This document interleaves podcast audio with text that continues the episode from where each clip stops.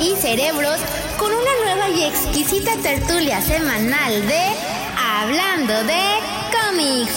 Por favor, ajusten sus cinturones que a continuación los dejo con los evangelizadores de la viñeta uno es conocido por su dualidad entre el lado oscuro y el lado ámbar espumoso, mientras que el otro es conocido por ser el martillo ejecutor del patriarca galáctico y el Sith del amor. Con ustedes, los predicadores de los dibujitos y letritas, Pepe y George. ¿Qué tal amigos? ¿Cómo están? Muy buenos días, buenas tardes, buenas noches. Si están escuchando la transmisión a través de cualquiera de las 27 plataformas de distribución de audio. Y muy buenas tardes si nos están acompañando ahorita en vivo. Para todos los guapa, para todos los, que están aquí en el guapo auditorio. Hello ¿Qué tal mi querido George? ¿Cómo estás? Muy buenas tardes. Buenas tardes, Pepe. Muy buenas tardes a todos los que nos sintonizan el día miércoles 30 eh, de marzo. 30 de marzo, así es. en el... la versión de audio. Sí. Y pues, querido guapo auditorio y guapo escuchas, bienvenidos a la cápsula número 38 de Hablando de cómics. Pepito, Pepito. ¿Qué pasó? ¿Te friseaste, George? ¿O me friseé yo? George, ¿estás friseado? Bueno, recuerda amigos que este es un programa grabado 100% en vivo. Va de nuevo. ¿Otra vez, George? Por favor. Órale. Queridos Guampa Auditor y queridos Guampa Escuchas, bienvenido a la cápsula número 38 de Hablando de cómics con Pepe y George. Bienvenido. Toro, dijo la vaca.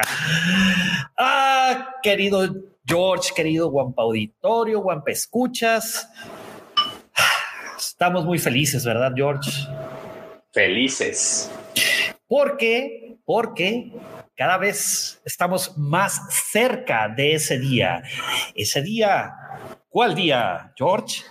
El de la Guampacom. Es correcto. ¿Por qué lo dices con M, güey? Es con N. Guampacón, dije. Ah, te, te digo Guampacom. Con. Eh, con, así es. Ya mero se acerca, ya mero se acerca. ¿A poco no están emocionados? Eh? ¿A poco no están felices?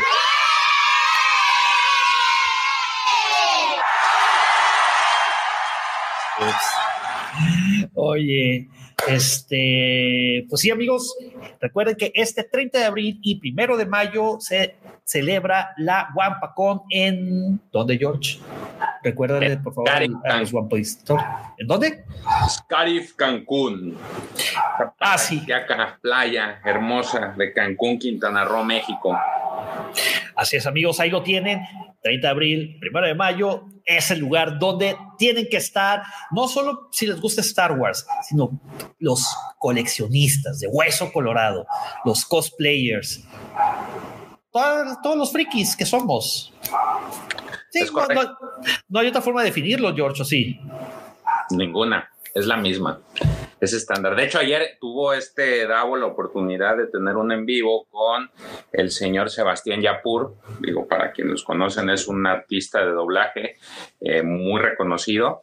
Y ayer tuvo una charla muy interesante, muy bonita, creo yo. El, la persona es demasiado agradable. Entonces, si quieren, eh, si no tuvieron la oportunidad de verla, ya está en el canal, ahí la pueden eh, reproducir y es una de las personas que se va a presentar eh, ahora sí que en el evento de la Paco.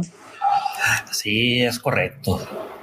Y recuerden amigos que este programa, estas suculentas, deliciosas cápsulas no podrían ser posibles sin el patrocinio de la Cueva del Guampa. que es la Cueva del Guampa, George? Platícales aquí a los, al Guampa Editoria, a los Guampa Escuchas.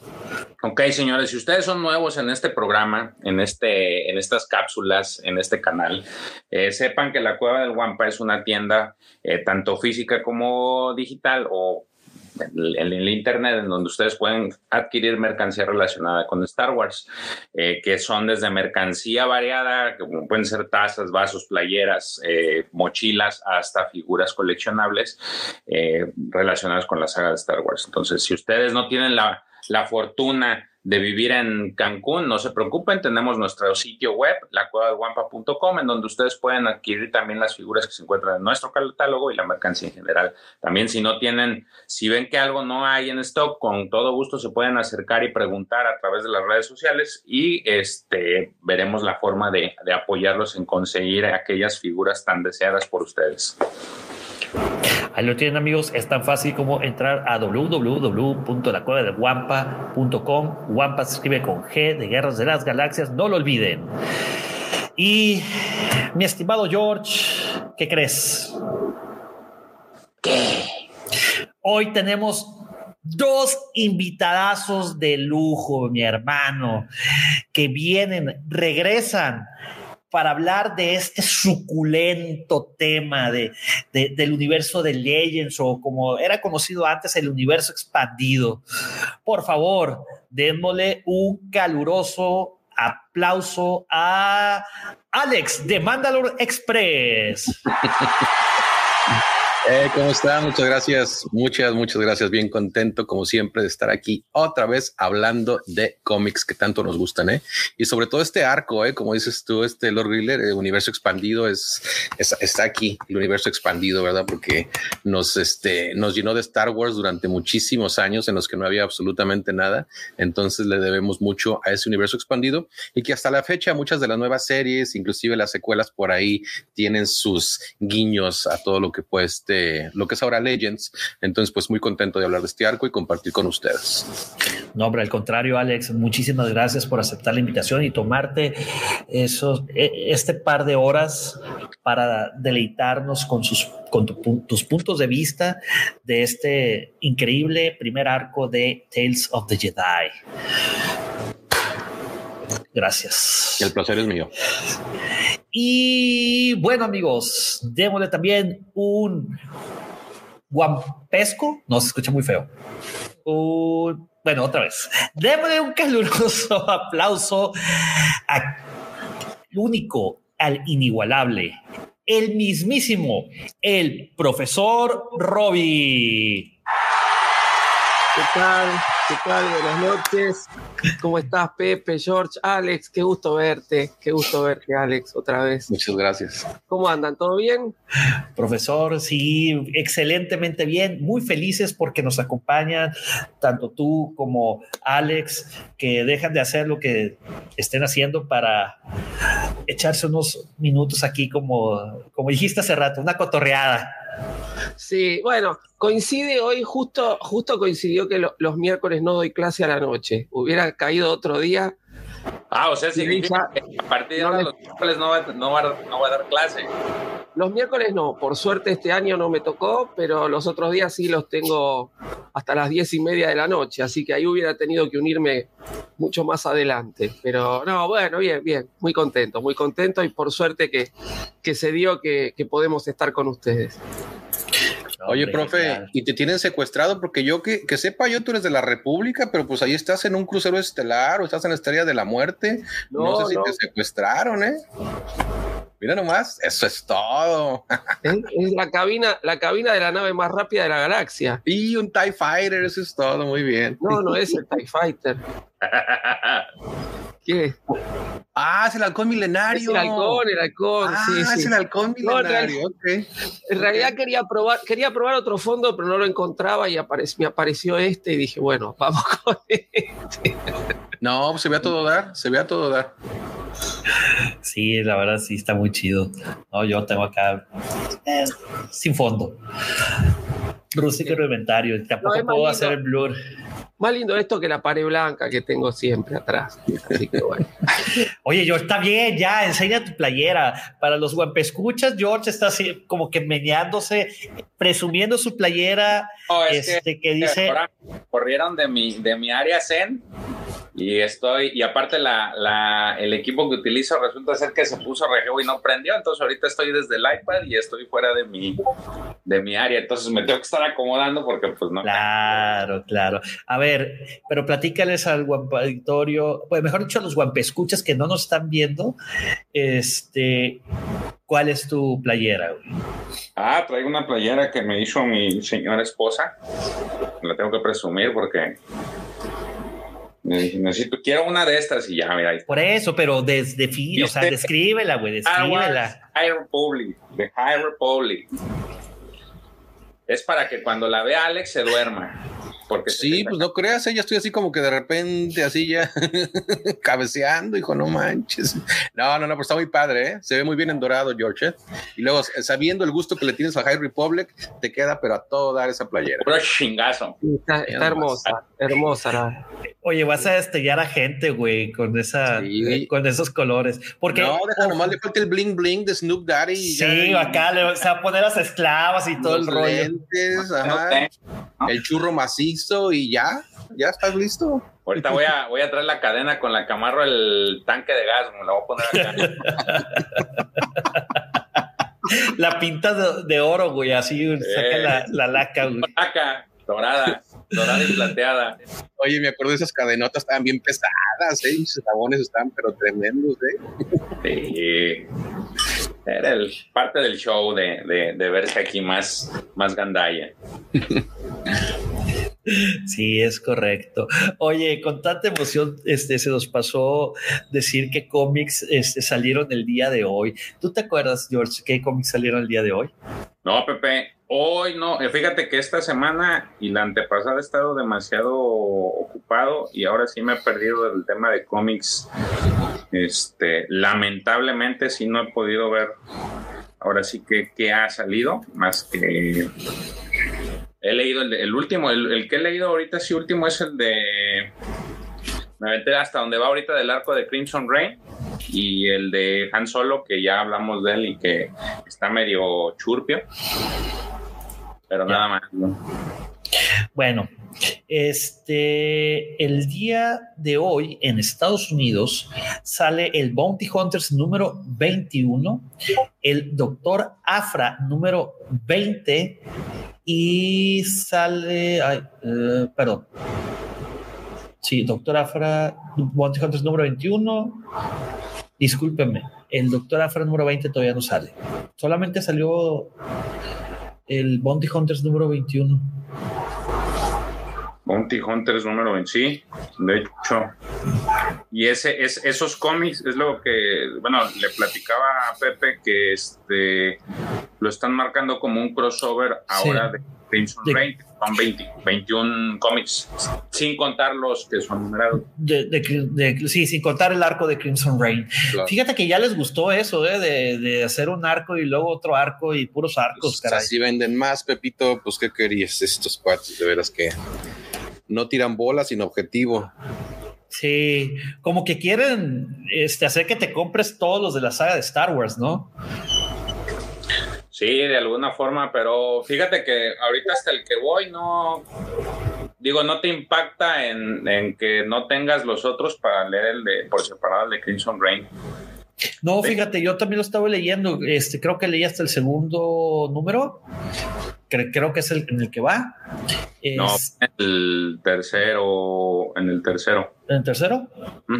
A ver, vamos a, vamos a ver aquí en. Sí, va en el tercero. El tercero salió el a inicios de este mes. Sí, tiene razón. Sí. Aquí ya sí. ahí a la, la, archivista, o como le dicen, algo así. Le quieren, ya que ves.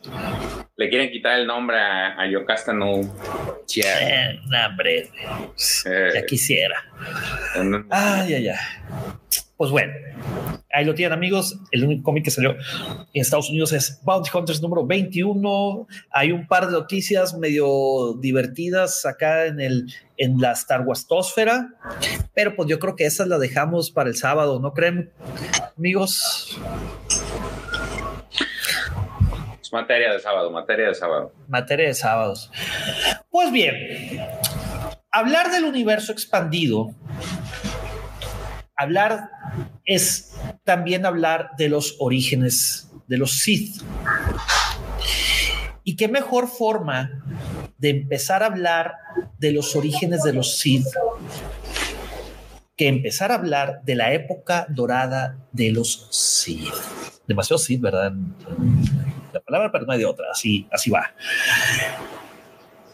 Todo empieza alrededor de 5000 años antes de la batalla de Yavin, donde con este arco arrancamos esta pequeña obra que se llama Los cuentos de los Jedi. Y pues, amigos, querido Guampa Auditorio, queridos Guampa Escuchas, con esto damos inicio con el con el George el Evangelio del día de hoy. Exactamente. En el cual hablaremos de la palabra y y. Así es. Ay, mire, yo, yo, si llegara con mi compi y le dijera que vamos a hablar de, de, la, este, de la época dorada de algo, a lo mejor salía con que el cine mexicano empezó a hablar de Alberto Rojas del Caballo, del Tuntún, del Chatanuga. Entonces, este, ahorita qué bueno que estoy con ustedes, con ustedes muchachos, porque ahí hemos terminado hablando de otra cosa, ¿verdad? De Lina Santos, de Angélica Chaín, no, imagínense nada más. Alfonso Sayas. Alfonso Sayas, ándale. No, no, no, pero ahorita sí le vamos a dar con todo, con todo a la época dorada de los Así es. Y pues bueno, déjenme, les pongo aquí este en pantalla. Vamos a ver si puedo. Yo tengo una... pones ahí. Todo eso te pregunta porque yo soy completamente un ignorante a comparación de ustedes con relación a este, este tiempo. Este, este arco no es el único, o sea, me imagino que es un montón, es una historia muy grande, ¿no? Porque la verdad es que después de haberlo leído, les soy sincero, no lo habían leído. Este, pues me dejó a medias. Entonces, ah, claro. Mira, preguntar te, platico, les platico un poquito. Qué bueno que tocas esa, ese tema, mi querido George. El arco, o sea, toda eh, esta obra o esta pequeña obra donde Tom Bates participa, por cierto, eh, se consta de, de, varios, de varios arcos. El primero y del que vamos a hablar en, en esta cápsula es eh, The Golden Age of the Sith o la época dorada de los Sith. El segundo arco es The Fall of the Sith Empire o la caída del Imperio Sith. El tercer arco es Ulik Keldroma and the Beast Wars of Onderon o Ulik Keldroma y las bestias guerreras de Onderon. El cuarto arco, que a mí en lo personal me gusta muchísimo, es la The Saga of Nomi Sun Rider o la saga de Nomi Sun Rider. Muy buena. Eh, el quinto arco es The Freedom Not Uprising eh, o eh, ¿cómo se llama? El la revuelta. De, el lanzamiento de Freedom Land lo tradujeron en español. Sí. El sexto arco es Dark Lords of the Sith, Señores Oscuros de los Sith. Y el, el, séptimo arco es The Sith War o la Guerra Sith. Y el último arco es Redemption o Redención. La verdad, todo, todo, todo, todo este gran arco creo que consta de 35 cómics. Está increíble.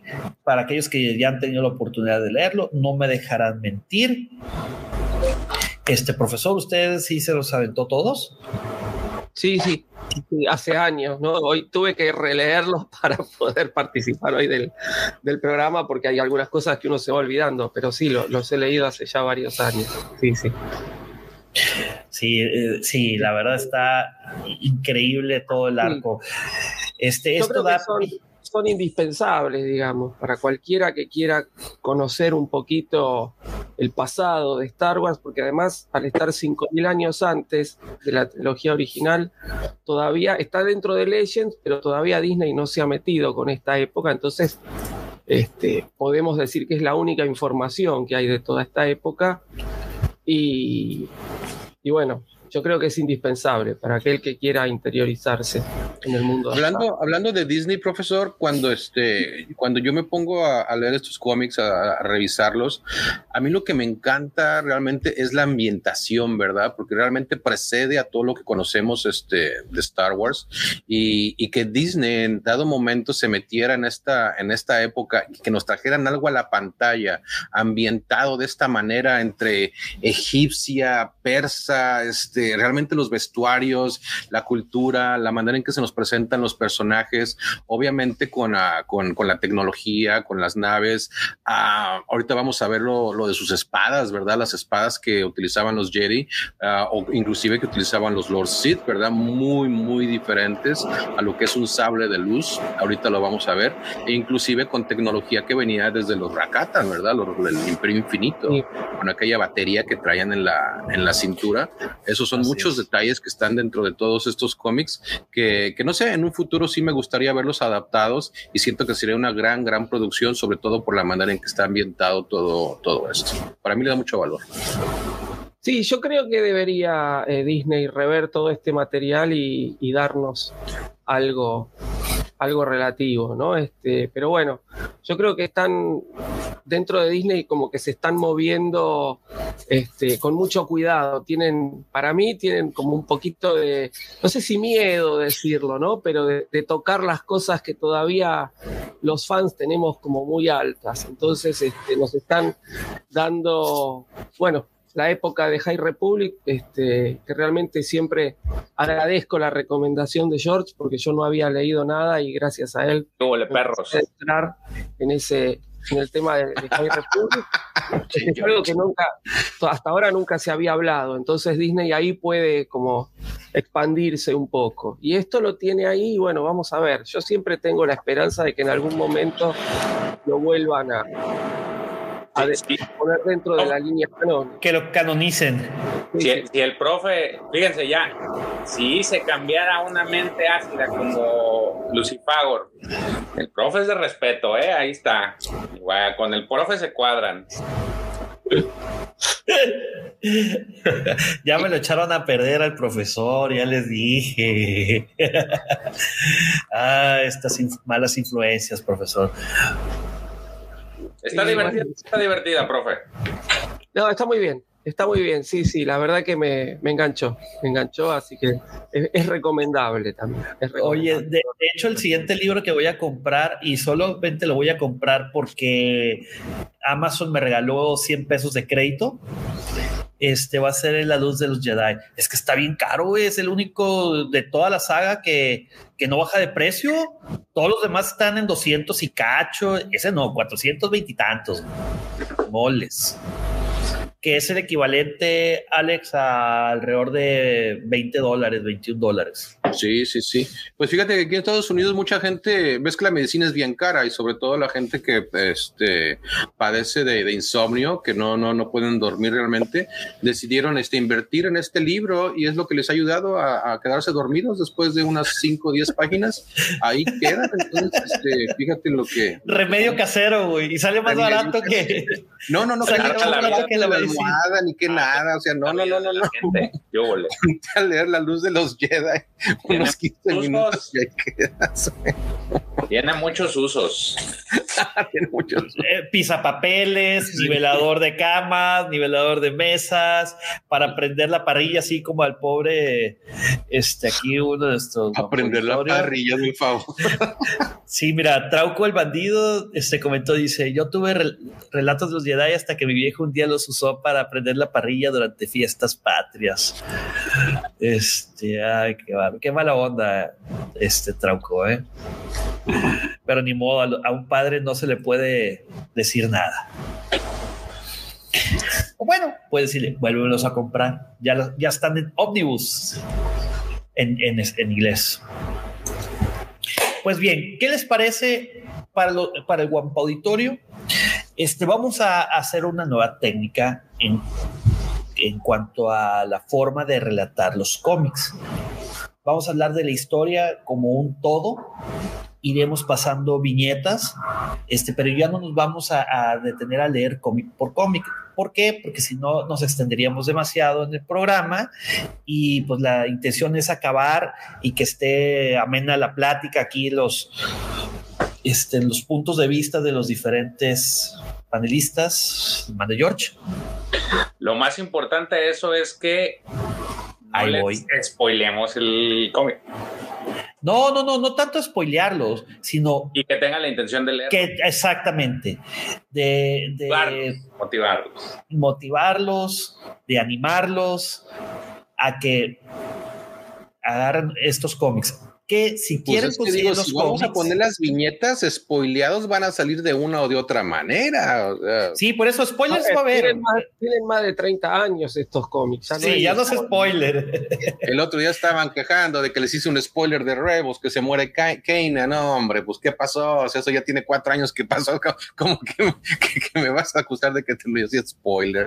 No puede ser. Es, es como si dijera de que no, es que Darth Vader es el papá de Luke y de Leia. y son hermanos Luke y Leia. No, no mames. bueno, No, pues a les gusta la una cosa- dinámica. En, en cuanto a lo que dice George, sí, realmente, o sea, si tienen la oportunidad de leer los cómics, dense una vuelta, ¿eh? porque, o sea, clárense, están muy, muy buenos, están bien escritos. A mí me gustó mucho la manera en que están este, ah, trabajados Narrados. en cuanto a, a el trabajo de, este, de iluminación. Entonces, este, no, no es de iluminación, sino este. Eh, trazos.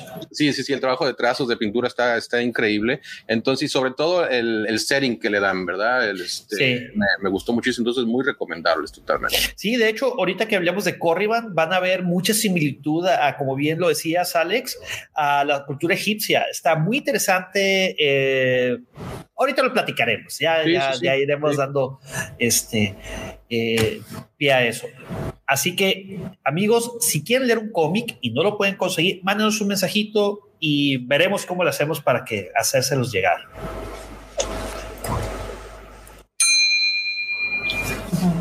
Ya saben. Vámonos. y pues con esto damos inicio con el Evangelio.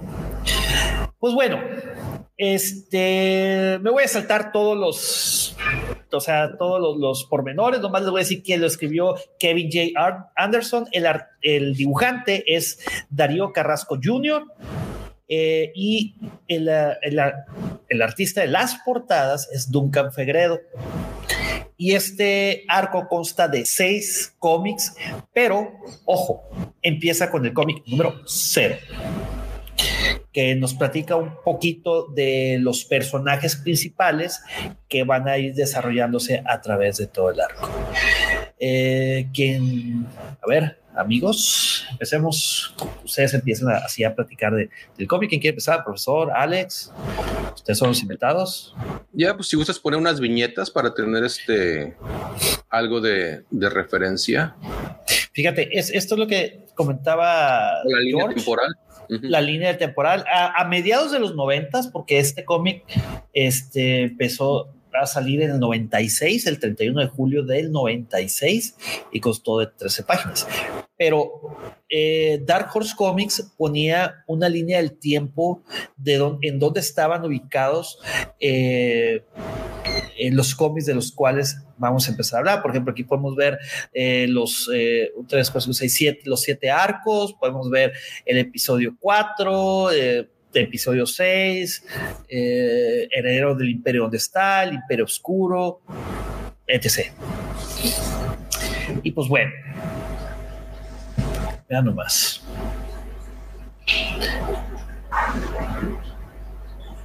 Vean nomás. ¿Alguien va a hablar? Ah, pensé, pensé que iba a empezar este, acá el amigo Alex, no sé. Ah, no, sí, como quieran. Sí, sí, sí. No, no, Bueno, no. aquí es- bueno, en estas viñetas, o sea, lo que estamos viendo es el estudio, ¿verdad? O sea, este, de lo que, de que lo que nos cuentan de que, por ejemplo, dice la, la historia ha olvidado a el nombre de ciertos planetas donde este, existieron este, jóvenes ah, Jedis.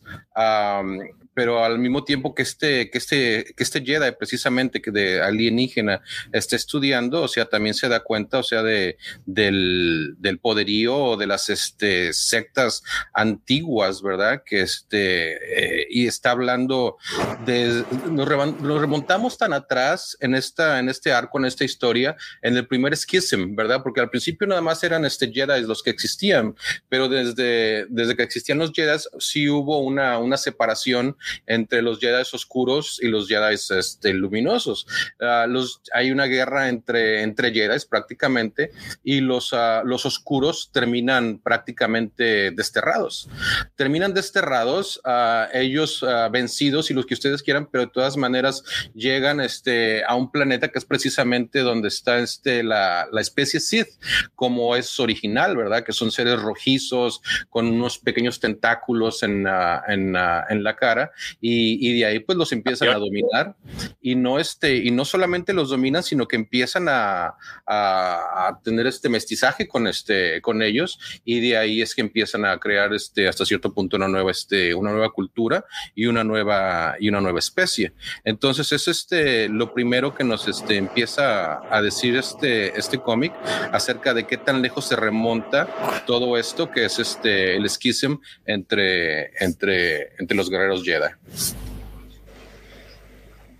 Sí, así es. De hecho, eh, el, eh, todo inicia, o sea, el número cero inicia presentando los personajes principales, que en este caso el Jedi eh, bibliotecario, por así decirlo, porque lo único que le gustaba hacer, bueno, él prefería estar estudiando a irse a las batallas, es Odan Ur que le encantaba estudiar historia de los Jedi y sobre todo le gustaba mucho eh, estudiar acerca de los Sith. Entonces ahí, como bien dijo Alex, pues empieza a repasar toda la historia, este, pero paralelamente hay una, una batalla ah, en el sistema Coros. Eh, porque la emperatriz Teta sí. está peleando las, unas guerras que se llaman guerras de unificación, quiere unir siete sistemas, eh, de los cuales ya seis se han unido este, y están peleando para que se una el último eh, planeta que se llama Kirek. ¿No? Entonces, eh, también presenta a dos individuos muy peculiares, que son hermanos. Los hermanos. Exactamente, es Gab y Jory. Este, que aquí, bueno, en, el cómic en el cómic cero, este, están con sus papás, están en, este planeta y los papás quieren llevar eh, provisiones al frente de la batalla. ¿Por qué? Porque pues, los guerreros lo necesitan.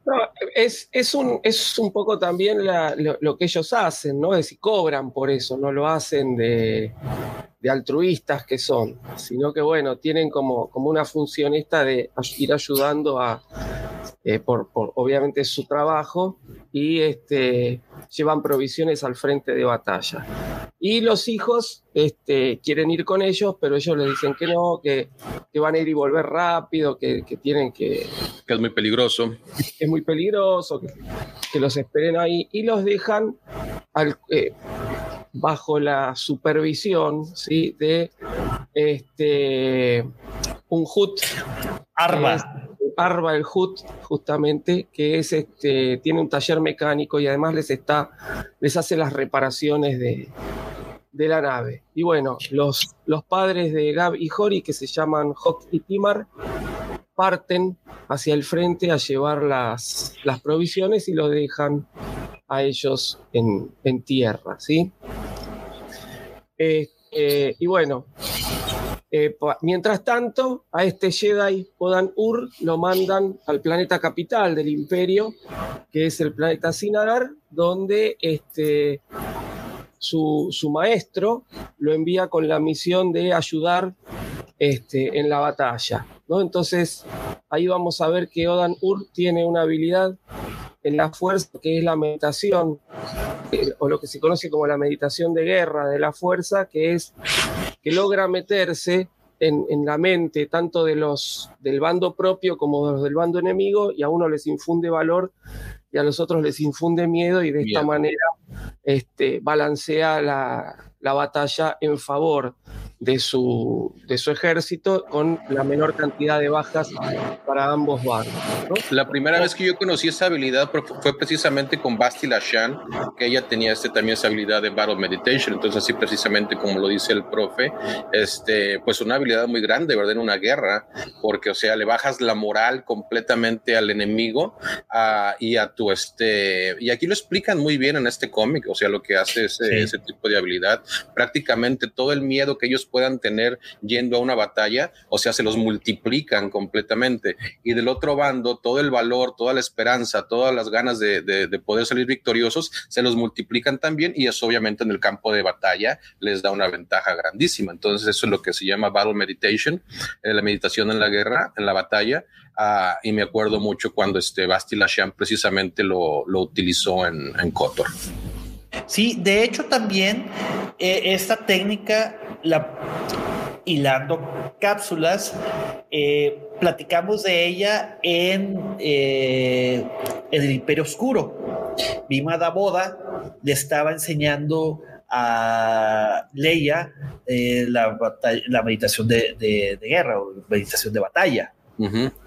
Aquí ya te explica como lo comenta Alex y como, como, como, lo comenta el profesor, te lo explica perfectamente, porque en el Imperio Oscuro no te da esa, no te le desmenuza tan claro. Correcto. Y pues bien, este. Bueno, continúo, no sé, Alex, dale. Sí, bueno, y luego ya viene este, bueno, si quieres la siguiente viñeta, ahí precisamente en esta viñeta que tienes ahí, este, uh, Pepe, es donde nos explica precisamente el concepto de la meditación de batalla, del cual pues este, ya hablamos, ¿verdad? Pero este, y ahí se ven realmente a los soldados, o sea, cuando los ves este, a, a ser influidos por este, por este poder, cómo, uh, cómo se ¿Cómo les empieza a dar cueleo?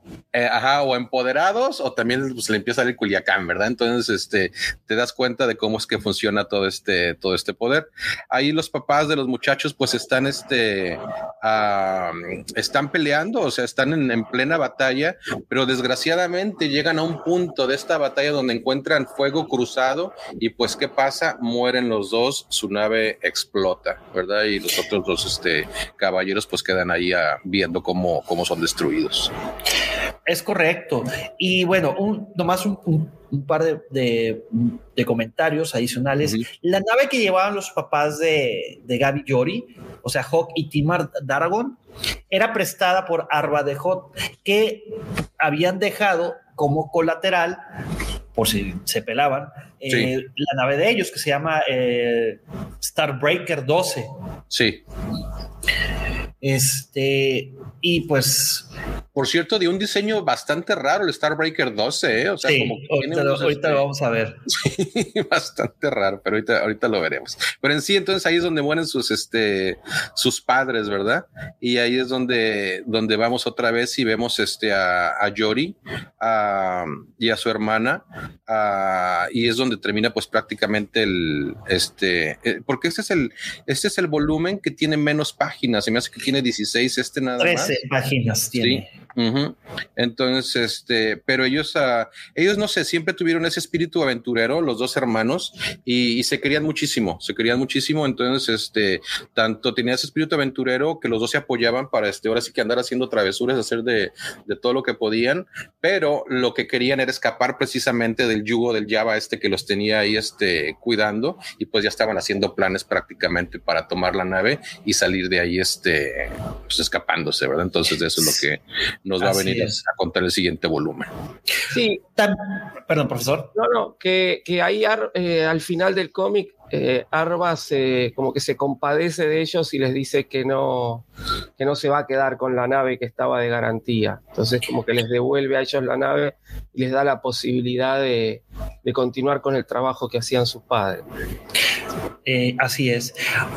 El trabajo de Odan Ur no lo hizo solo, no era el único Jedi que estaba en el frente de la batalla, lo hizo también con su compañero Jedi, eh, Nadil. Eh, Uno, los dos, eh, mientras se iban del palacio de la, de la emperatriz Teta hacia el frente de batalla, eh, Odan Ur empezó a enseñarle esta técnica de la batalla, eh, meditación de, de, batalla o meditación de guerra. ¿Cómo lo tradujeron, profesor? Meditación de batalla. creo que como meditación, sí, meditación de batalla, si no me, si no me equivoco. Ok, para, para usarlo así. Bien, eh, eh, Odan Ur empieza, se encarga de los enemigos, de desmoralizarlos, y Memit Nadil le da ese valor a, los uh, soldados de, la emperatriz. Entonces ya ahí empiezan a hacer una relación de más eh, de amistad, este Memit y Odan Ur. Y como bien lo mencionaron, eh, al final que le regresa la nave, eh, Gab y esta eh, Yori se vuelven exploradores del hiperespacio. Sí, sí, sí, sí, sí. O navegadores del, ¿cómo, cómo le puse? Navegadores, sí, exploradores del hiperespacio. Exploradores, sí, sí. Eran, esto era lo, como que, ¿se acuerdan de la familia este, Robinson? No. de los exactamente, de los Santeca. Ah, eran cartógrafos espaciales. Eh, imagínense, 5000 años antes de la batalla de Yavin, este, pues había mucho espacio sin explorar. Y ellos se encargaron de, bueno, se querían encargar de descubrir nuevas rutas porque así podían generar plata. Si los, si los otros navegantes o los comerciantes, mejor dicho, usaban esa ruta, les tocaba una feria. Era algo así como la una patente. ¿No? Entonces, pues ahí termina el cómic número cero. Este, y vamos a hablar ya del. Ahora sí, ya viendo. Ahí. Ah, ¿qué pasó? está. Ahora sí ya viene lo bonito. Fíjense cómo ponen los, a, este, a los hermanos, ¿no? A los hermanos Darago. Aquí podemos este, ver a, esta Yori y en el fondo podemos ver a, a, Gab. ¿Qué nos hace güey?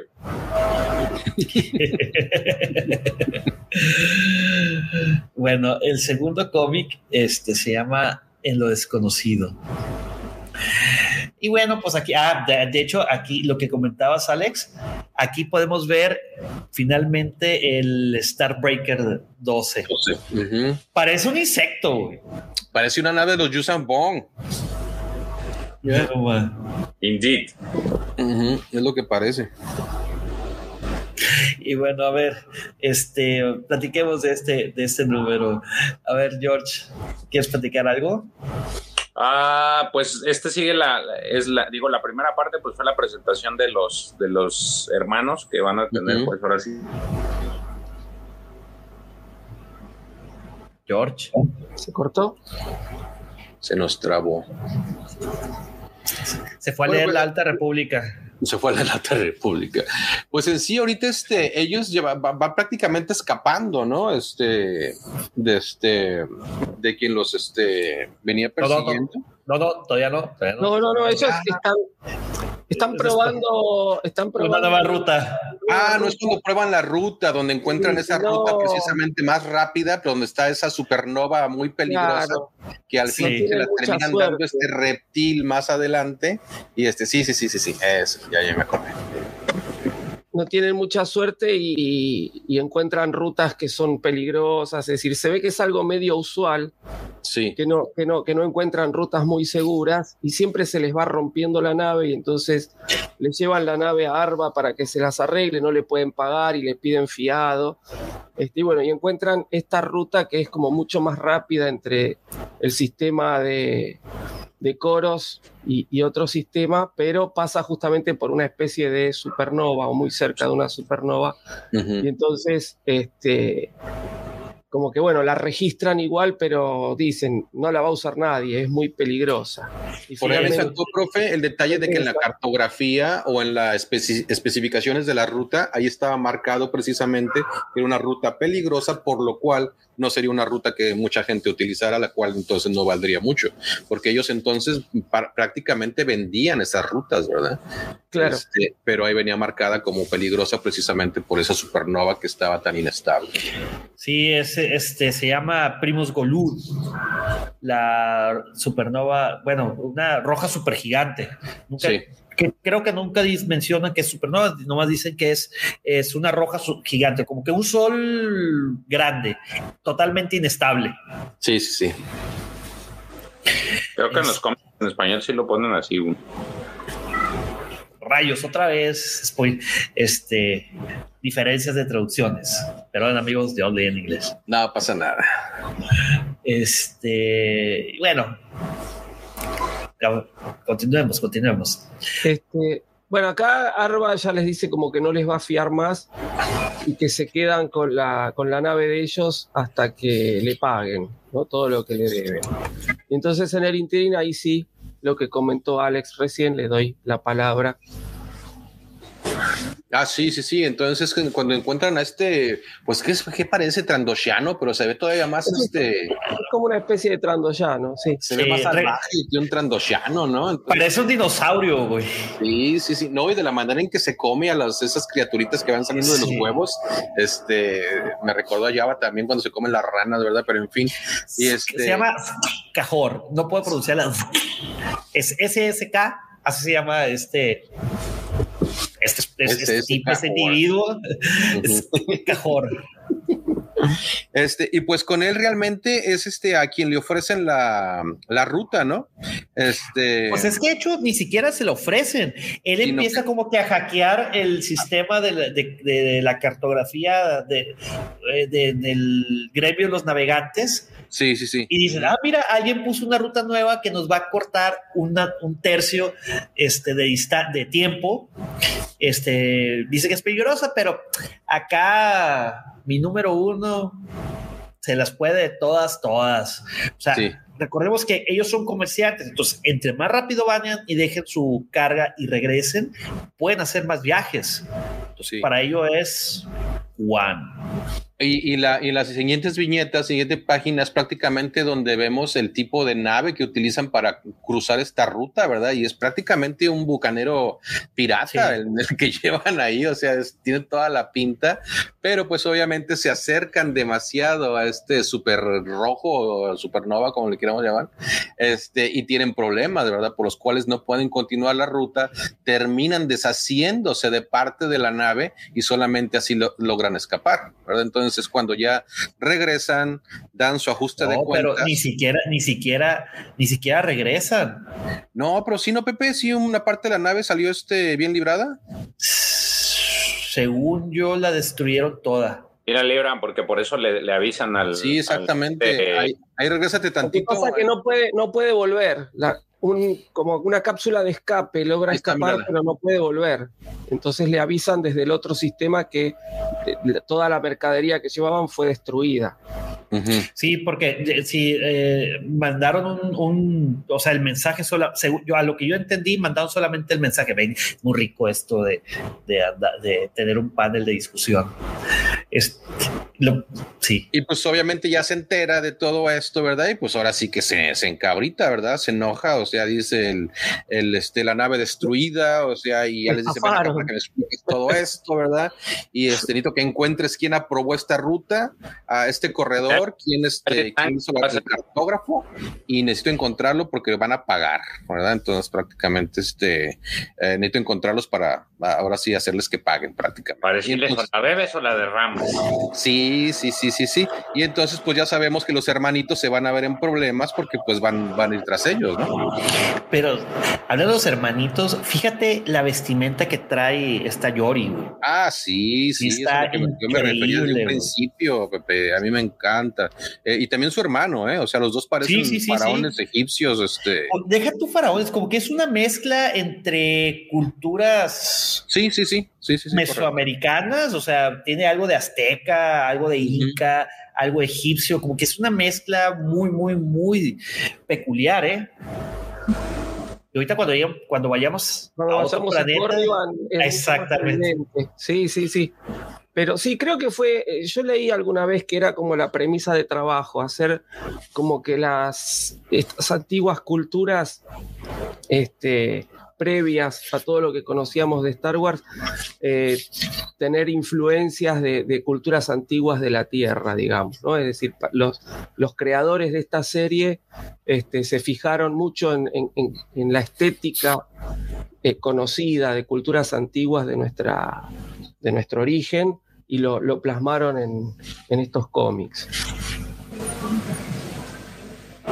Así es. por ejemplo, en esa caravana, precisamente, Pepe Arribita, o sea, ves los cascos de los que van ahí este, guiando la caravana, o sea, esos son cascos totalmente, o sea, de un, ah, o sea, tiene la estética egipcia totalmente, ¿verdad? Entonces, pero sí, llegamos a lo mismo, es una, es una mezcla de culturas, la cual se me, o sea, los artistas aquí hicieron un gran trabajo mezclándolas y dándonos este, ah, pues, la manera en que... Este resultado, sí. Y fíjate, fíjense en el fondo de de, la viñeta para los amigos que nos acompañan aquí en la transmisión en vivo, ve el fondo, los labrados en las piedras. O sea, parecen jeroglíficos. ¿Jeroglíficos? ¿Jeroglíficos o jeroglíficos? Sí, jeroglíficos. Jeroglíficos, eh, eh, egipcios. De hecho, en el cómic anterior, en el cómic cero, cuando hace su presentación la emperatriz Teta, trae muchos, eh, pues mucho, mucho, dentro de todo su, su, su ajuar. ajá, su ajuar, eh, trae muchas este, detalles con alusión a Ra este dios Ra, el dios del sol para los egipcios. Entonces ves, ves la, empuñadura de sus, de sus espadas o sus cuchillos, también su cinturón traía la imagen de este, pues de, de alusiva a Ra te piñaste con la, con la serie de Moon Knight. No, es broma, desde, es broma. Desde que leí, eh, desde el que lo empecé a ver, sí trae muchas cosas. Digo, trae unos, detallitos interesantes y hay muchas cosas que se toman, o más bien yo las estoy equiparando ahora sí que con esto. Hay muchas este, cosas que toman de, de aquí que, que, me gustan. De, de hecho, fueron cosas que me agradaron. Sí. Y bueno, pues volviendo acá ya, este, a las andadas de los hermanitos, pues ahí están pensando como importante. Los hermanos este, son sensibles a la fuerza. Sí, correcto, los dos. Inclusive tuvieron cierto entrenamiento. De nomás de que le eran naraganes y se querían volver ricos rápido y por eso. Chico fue el que tuvo entrenamiento, ¿no? El otro, la otra no, o sea no alcanzó, pues. Y el otro. pero él sí. Y, y, pues lo dejó. Y, llega un momento donde empieza, uno reflexiona cuando ves que no encuentras solución a tus problemas y dice, chingo, y si hubiera hecho esto cuando estaba más chavillo, a lo mejor si hubiera sido paciente y menos eh, avaricioso, porque ellos querían, como les comenté, querían volverse ricos rápido. Este, y una de esas formas era ser exploradores hiperespaciales o cartógrafos hiperespaciales. este, pues por eso abandonaron toda su vida, ya pues sin, nada que los ate, porque ya no tenían padres, entonces pues ya eran los últimos de su estirpe. Si les pasaba algo, pues nadie se iba a preocupar por ellos, más que ellos mismos mutuamente. Bueno, le vuelven a pedir la, nave a, Arba, Arba les dice que no, dice, no, pero ya están usando nuestra ruta, ahora enseguida vamos a cobrar, y dice, bueno, cuando cobres, venís y me pagás y te doy la nave, ¿no? Entonces... Cobres hablamos. Claro, este, bueno, salen y este, lo empiezan a seguir unos... Eh, Secuaces. Unos guns. sí, han sido contratados, una especie de, asesinos que han sido contratados. Los malandrines. Por este, por este trandoyano para, para matarlos porque fueron los que, los que consiguieron esa ruta que le hizo perder toda la mercancía. Yo aquí vi un guiño a los Thundercats. ¿Tú crees? Ah, por el, el buitre. Ajá se parece, se me figuró mucho a, este. Y digo también, a lo mejor me estoy, me estoy desbrayando, pero por ejemplo, el otro mercenario así como verdoso y con esa, eh, con su casco ese de cráneo en la cabeza, se me figuró mucho tipo Warcraft. No sé si en algún momento hayan hecho un guiño por esos lados para, o hayan volteado a ver esto, pues para el diseño de personajes. No creo, pues, pero ahí está para la, para los datos curiosos. A mí me gustó mucho el diseño de, este, de los alienígenas que nos muestran aquí, o sea, porque insistimos que puede ser este algún tipo de especie de Trandoshan, pero se ve diferente, se ve más amenazante que un Trandoshano. Los Trandoshanos que vimos en el book de Boba, o sea, unos hasta daban risa y este, o sea, lo ves y dices, no, hombre, este güey me quita la cabeza de una mordida. Entonces, este, uh, me, me, gustó bastante cómo los diseñaron. Y como que es, como que este Trandoshano es caníbal, ¿eh? Sí, Digo, no, sí, sí, no sí. como que es, es caníbal. Es caníbal, ya. Yeah. Porque también habla de, de, que pues tráemelos, si, si, no los pueden matar ahí luego, luego, pues tráemelos aquí, me los, me los ceno. Ya. Yeah. Y ahora seguimos viendo a los HOTS de manera diferente. Este cuate que vemos aquí, este, ¿cómo se llama? Dijiste este Pepe? Arba. Arba. Sí, con su gorrito, con su chalequito. Entonces, este, o sea, vi. Eh, Está Aladín. Sí, sí, sí, lo seguimos viendo de manera muy. Este, este me, me, recuerda, me, me recuerda a John Rhys Davis en la película Indiana Jones. sí, cierto. ya ves de que es gordito, guapachoso y todo eso. Yo es no que ya ves en, en no ya ves a Buku cómo salió bien fuertotote en la guerra de las cazarrecompensas, ¿verdad? O sea, seguimos viendo HOTS uh, muy, muy diferentes allá de HOT y eso es bueno. Yo, yo tengo un, una acotación con relación a ese HOT y con relación a los Jedi que salen aquí, pero hasta el final, porque... Ok, ok. Vale, vale. Ah, pues aquí viene la escena que decías que, es, que comentaban donde este Cajor eh, se cena al, a la especie de, de, alien que sale del huevecillo, que se parece Sí. a alien, ¿eh? Ahí Sí, pero o sea, esperando a que, o sea, ya sabe que va a empezar a tronar el huevecillo y en cuanto sabe que truena, ¡pum! que le da la mordidota, ¿eh?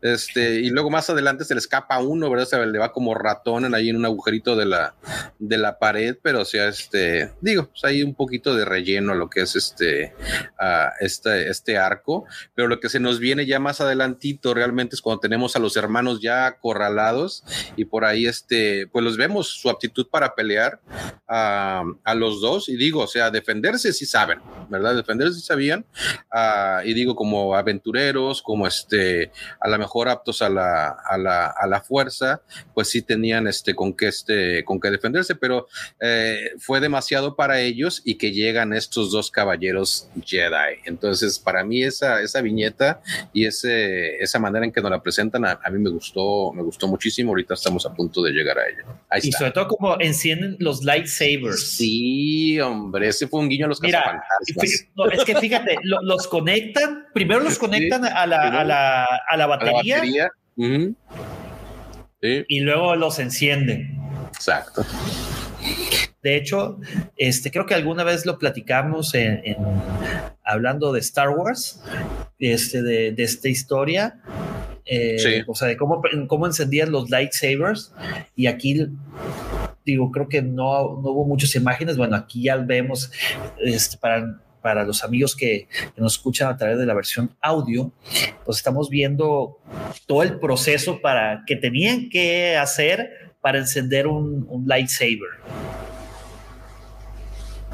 Es prácticamente un lightsaber como el que hizo este, este muchacho en YouTube, prácticamente que es un soplete gigante, ¿verdad? Pero entonces tiene su empuñadura, esa empuñadura tiene un cable, ese cable se conecta a una fuente de poder y entonces sí ya lo puede prender, ¿verdad? Y esa, esa tecnología venía desde los Rakata, es de, es de donde, de donde, la, donde apareció, donde la vi. ¿Donde bueno, yo por primera vez. Entonces verlo, a, verlo aquí en esta viñeta otra vez, este, me pareció genial y pues obviamente su, su diestría con, este, con todo esto. Esto, ¿no?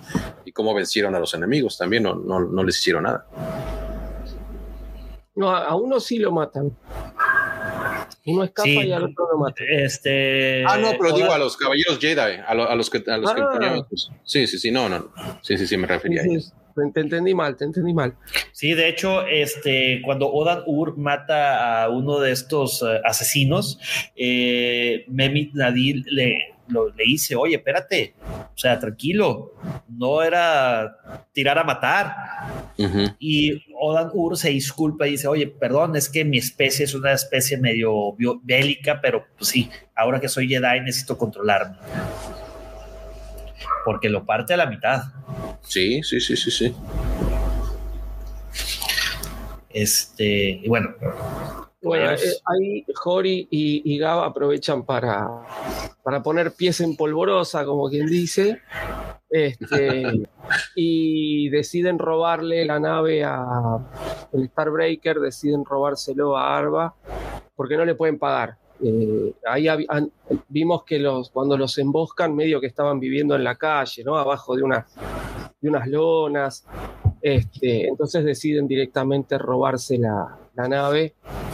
Y, y bueno, creo que el cómic ahí termina, ¿no? Cuando se escapan con la. Sí, se escapan y, ponen unas, este, unas coordenadas, al azar, así, al azar, al azar y este, salen con bien. De hecho, ese salto que dieron, la distancia, o sea, ahí lo menciono con parsecs, este, los parsecs, ninguna otra nave lo había hecho y menos así a un rumbo desconocido.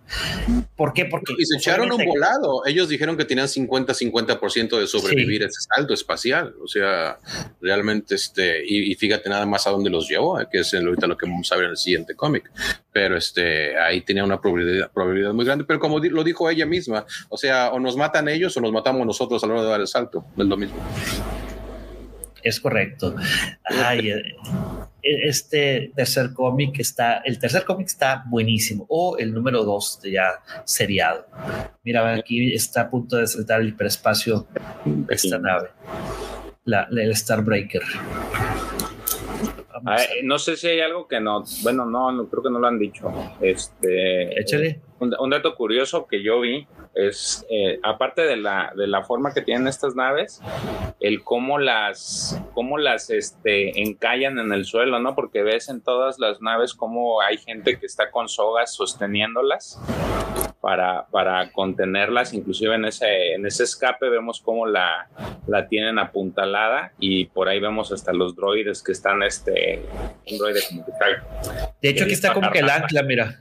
Ajá. Sí, como, como una especie de dirigible, ¿sí? Acá a los dirigibles se les hacía eso también. Sí, es, es, algo que se, me, que se me hizo extraño porque pues tienes naves que viajan a la velocidad de la luz y que atraviesan el hiperespacio y todas a la hora de estacionarlas necesitas de varios batillos que, que, este, que te ayuden para dejarla bien estacionada, ¿no? Entonces también está el tema de los, de los sables de luz que yo le vi, digo, que traían su, su este cablecito, ¿no? Como para... Su batería. Para, para echarle batería. Y, pero eh, digo, entendiendo que en ese tiempo pues era, era tecnología de punta. Eh, lo que sí ahorita es lo que me, se me hizo raro en, conflicto, pero no lo voy a decir hasta el final para, para no este para no, no, perder la inercia. Y otra cosa es lo que decías, ellos son estos, estos chicos pues son los que se dedican a trazar las, las rutas, ¿no? Correcto. rutas nuevas. En, y hacías la, la, comparativa de lo que son los Anteca. Creo yo, digo, y, y, bueno, no creo, en este cómic, a mí me gustó mucho esa parte porque te explican cómo, bueno, te dan una idea de cómo hacían esto. En, en pues, el, el, la familia Santeca, pues la, la, la, toman ahora sí que en, el, en las secuelas. Y ahorita en la Alta República sí le dan mucho peso junto con otra familia que se llama Graf. Eh, digamos que son los las dos competencias, tanto la Graf como los Antecas, son, son los encargados o los que tienen, digamos, que ese peso en la República para hacer los trazos, ¿no? Es la competencia directa de los Antecas, siendo los Antecas los, los digamos que los más importantes. Los primordiales. Los primordiales y, y, y la competencia directa son los Graf, pero nunca te narran exactamente este tipo de cosas, solamente te dicen que son aquellos que se dedicaron a trazar las rutas y las venden y aquí sí te explican y te dan así a detalle con las imágenes cómo es esa, ese, ese, ese tema de, trazar rutas y cómo lo hacen casi casi a prueba y error. Eh, No, casi, casi no, güey. Lo hacían a prueba y error. Prueba y error para, para, para trazar sus rutas y cómo las vendían y en base a que este, alguien las, las utilizara es como iban a obtener un porcentaje o iban a obtener efectivo por, por, por trazar estas rutas y que a su vez ellos siguieran en ese, en ese trabajo. Es, es que eran varios, porque así como existía un guild de cazarrecompensas o guild de comerciantes, estaba el guild precisamente de los cartógrafos. De los, navegantes. Ah, de los navegantes. Entonces ellos eran los que se dedicaban este, a eso. Entonces, a mí lo que sí este, les iba a preguntar, entonces prácticamente a la hora que trazaban estas, uh, estas rutas, era, era por cuestión de tirarle ahora sí que al, a ver a dónde nos lleva. O sea. Sí, así, tal cual. Ahí lo mencionan. De hecho, creo que lo he dicho hasta el cantidad de veces. Por eso me gustan mucho los cómics eh, de, del antiguo universo expandido. ¿Por qué? Porque hay demasiadas explicaciones, hay muchos eh, pensamientos internos que se llevan a cabo y que te abre todo el panorama. No, a diferencia de los cómics que está publicándose ahorita, que en realidad es más dibujo y pocos pocas nubes de, de texto. texto. Sí. sí eh, estos estaban enriquecidos con todas esas explicaciones y te explicaban cada cosa que iban a hacer. Lo, lo hemos visto en Heredero del Imperio, lo vimos en el Imperio Oscuro eh, y dos, tres más que hemos estado hablando de, este, de, de Legends o el antiguo universo expandido. La meditación de batalla, Pepe, la vimos explicada al pie de la letra. O sea, eso o sea, fue, fue increíble, o sea, verlo en estas viñetas. Correcto. Uh -huh. Sí. Y aquí, pues en la portada del cómic número 2, o el número 3, sí, pero más del 0. Bueno, es el 2, empezando del 0. Sí, el, el, numeral 2, sí. Yeah. Pues ver a Miguel Despiadado con un sable de luz. no, pero está, está, muy bueno este cómic, me gusta mucho. Este, este, este cómic se llama El funeral de un señor oscuro. O funeral para un señor oscuro. Aquí, mira, ve nomás, eh, no, wow, increíble. Ese es el planeta Corriban, sí. este, amigos que nos acompañan aquí en la transmisión en vivo. Este, y vean todo el detalle, todo que le pusieron a, a este valle, ¿no? O sea, muy egipcio, muy. Vea, hasta los sí, esqueletos una, una que salen ahí. egipcia notable. Yo sé que Kotor es un juego Porque que ha envejecido mal, pero espero mucho este, en, la, en, la, en la nueva reedición de Kotor, o sea que nos entreguen un Corriban y este Valle de los Señores Oscuros en todo su esplendor, ¿eh? porque es una de mis partes favoritas precisamente de Kotor, cuando andas ahí entrando a cada una de esas tumbas y ahí tienes interacción con, con los espíritus, ¿verdad? De estos Señores Oscuros, fue, fue increíble. Y la arquitectura, la manera en que está ambientado, o sea, todo rojo, con un aire así seco, ah, es, estaba muy, muy bien este diseñado. Y aquí sí. también, en esta viñeta, nos lo presentan muy, muy bien. Entonces, yo tengo mucha esperanza que en el remake de este de Kotor hagan un buen trabajo precisamente en esta, en esta área del juego. Y con procesador AMD mejor, ¿eh? Ah, no, sí, con eso no tienes ningún problema, ¿verdad? Porque no, hombre, se te va a estar se te va, se, se te va a estar trabando. Es más, mira, tú tienes un procesador AMD y se ve todo borroso tu fondo, güey. ah, porque así está diseñado. Eso es lo que dicen todos. no quieres ver mis almohadas ahorita aquí, mi casa. No, en realidad no, güey. almidonada. ¿Sabes qué puedes ver también? ¿Sabes, ¿Sabes qué te puedo alminodar? no, no, no. Ya estamos saliendo de contexto. Ya, Ay, oye, vamos a mandar unos saludos rápidos antes de continuar porque nos brincamos directamente la carnita. Está bien, estamos bien emocionados por, por tener aquí a grandes personalidades como lo es Alex y como lo es el profesor, este, que nos brincamos todo, caray directo a la, a la, yugular. Saludos a Eddie, saludos a Max, saludos a LGP, saludos, saludos a Paloma, vecina, ¿cómo estás?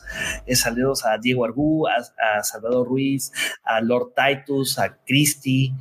Eh, saludos a Spartan Fix MGE, saludos a Dani Kenobi, saludos a Leonardo Dimitri Aravena Cuevas, saludos a Trauco el Bandido, saludos a Gerardo Calvo Field, saludos también a Niño Grogu Cincuentañero Mandalorian, Saludos a Dark Aníbal, a Juan Robles. Eso es todo. A Marcos Alberto Macagno, eh, desde Argentina, desde Alaska.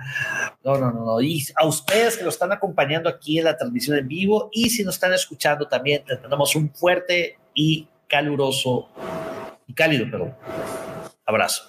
Es que está haciendo demasiado calor, 34 grados, papá. Oye, ahorita mencionaste a Cristi Montejano y yo quiero felicitar a Cristi y al George porque se aventaron un nuevo logo para la cueva. Eh, les quedó, pero tremendo, ¿eh? Les quedó genial ese logo para hablando de Star Wars, ¿eh? En realidad fue Cristi, güey. George nomás se cuelga las medallas de la esposa, güey. No, es que somos familia y... Ahora resulta. A lo mejor George nomás dijo, pues este, pues que sea amarillo y ya, es todo lo que dijo. Hijo eso. No, no, no, no, ese fue trabajo en equipo y les, quedó, les, quedó genial. One for the team. Y pues bueno, volvemos a Corriban, donde se está llevando a cabo la procesión funeral de un señor oscuro de los Sith.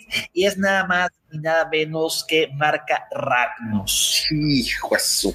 Yo tengo una pregunta. ¿Hay, historias de este Sith o, aquí empieza todo el mindongo? No, no, no, creo sí, sí. Sí, sí, sí hay.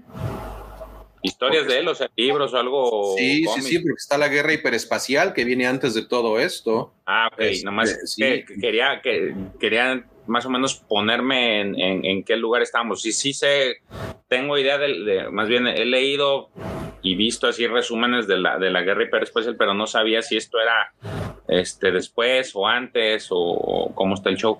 Sí, no, esto vino después de la guerra hiperespacial precisamente que son los, la guerra hiperespacial de los Rakata. Esto, esto es entre la guerra hiperespacial y después la guerra del Imperio Sith, que es la que ya está este, liderada por Exar Kun.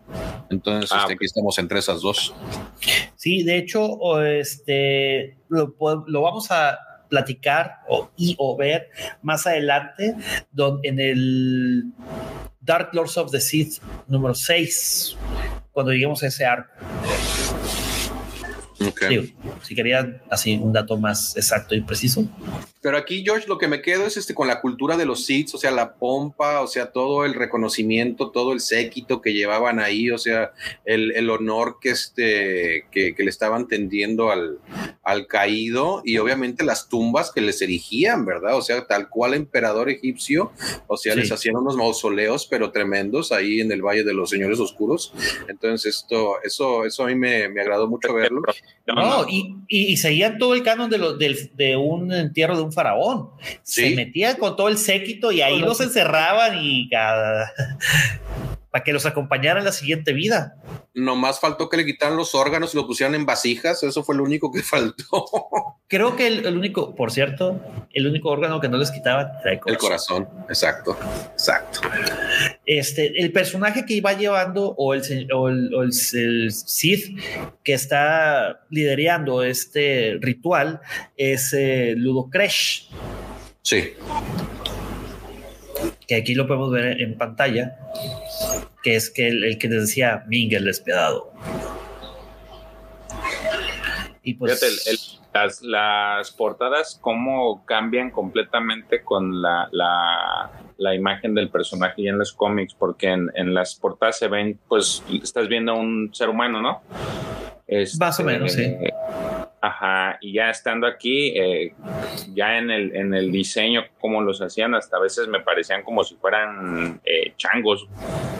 O sea, como la guerra de pues los simios, el planeta de los simios, así este, como esa, esa forma de, a veces les daban ese, ese, ese, ese pues ese parecido pero es que ese ya era mestizaje, este, George, porque los, eh, los, los Sith en sí, cuando llegaron ahí a, bueno, más bien los Jedi oscuros, cuando llegaron a Corriban, eh, que es eh, donde son originarios la especie Sith, eran más que nada lagartos de casi, casi cuatro patas. Entonces, imagínate el mestizaje que se aventaron ahí para que terminemos con lo que ahorita vemos este, en las viñetas. ¿Cómo dijiste, George? ¿O hace rato? Una por el equipo. Sí, Ahora sí que agarraron a, los a esos chivitos y pues imagínate, de ahí, de ahí salió esta nueva especie. sí, ya, aparte que lo que pasó y lo que llegamos a comentar cuando hablamos de los mandalorianos, ¿no, profe? Que pues la raza era que parecía depredador y que sí, la... Este, su afán por prosperar hicieron este, este mestizaje. La, la diferencia es que eh, los mandalorianos fueron aceptando eh, especie, especímenes de otras, eh, o, fueron aceptando acólitos de otras especies, ¿no? Entonces, y ahí vienen los humanoides, digamos. Acá hubo un, mestizaje y en este cómic se ve eh, justamente la, la rivalidad que hay ¿no? Porque ahora vamos a ver la rivalidad entre Ludo Crash y otro, otro Lord Sith que llega tarde al funeral, de Ludo Crash no lo espera, es Nagasado, y ahí eh, Ludo Crash viene de una estirpe de Sith pura y Nagasado de una estirpe de Sith eh, mestiza, ¿no? Entonces, este, ahí también eh, se profundiza o, se empieza a vislumbrar esta rivalidad que vamos a ver a lo largo de los cómics entre estos dos lores del Sith. Bueno, y en medio de todo esto aparece, acá vemos la viñeta, el Starbreaker 12 aparece este, en, orbitando planeta Corriban, ¿sí? que para ese momento es un planeta que no sale en los mapas de navegación, es un planeta este, desconocido. prácticamente. Pero pues obviamente ellos ya tienen el salto, ya saben cómo regresar Sí, en el Navicomputer queda todo eso este, capturado y es lo que este, ah, la chica siempre estaba preocupada, este, con Jory, este, de que estuviera intacto el Navicomputer para poder regresar a casa, ¿verdad? Que para planes de Naga Sadao, pues este, era prácticamente el saber cómo llegar a, hacia el otro lado de la galaxia para hacer la guerra. Y era lo que él prácticamente este, quería, esas coordenadas. Pero bueno, esto ya viene más adelante. Pero sí, ahorita este, seguimos con lo del funeral y el encuentro, ¿verdad? Entre Nagasado y este y Ludo Crash. De hecho, aquí ya sale en pantalla, aquí podemos ver a, Ludo Crash y hace su aparición triunfal, su archi enemigo, su archirrival, su némesis, este Ludo. No, Nagasado. Nagasado. es que.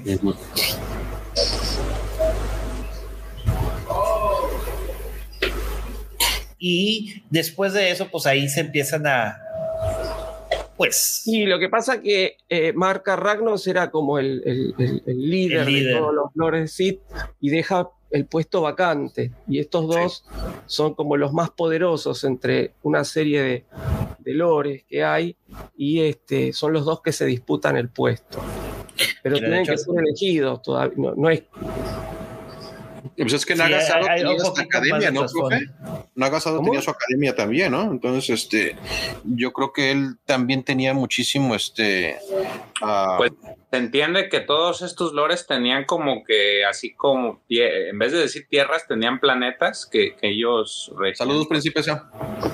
Entonces, efectivamente sí quería, estaban disputándose a ver quién iba a ser el, ahora sí que el buenazo de la, de, de pues de los hits, pero pues ahí ya cuando se iban a empezar a agarrar, este, llegaron aquí los, los chicos de imprevisto y hola, venimos en son de paz y tómala. Oye, eh, respondiendo una, la pregunta de Rock Band Sessions, dice, entonces viendo estos cómics, la toma que hacen en Jedi, en Rogue One, donde se ve un Jedi, ¿puede ser una tumba? Yo no. Eh, según es un templo.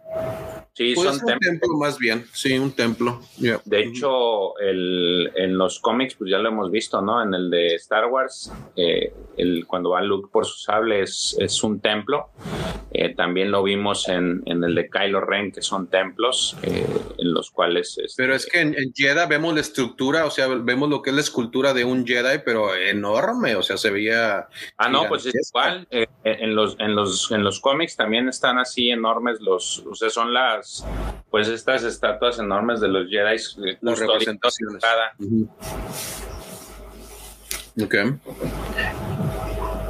Este, así es.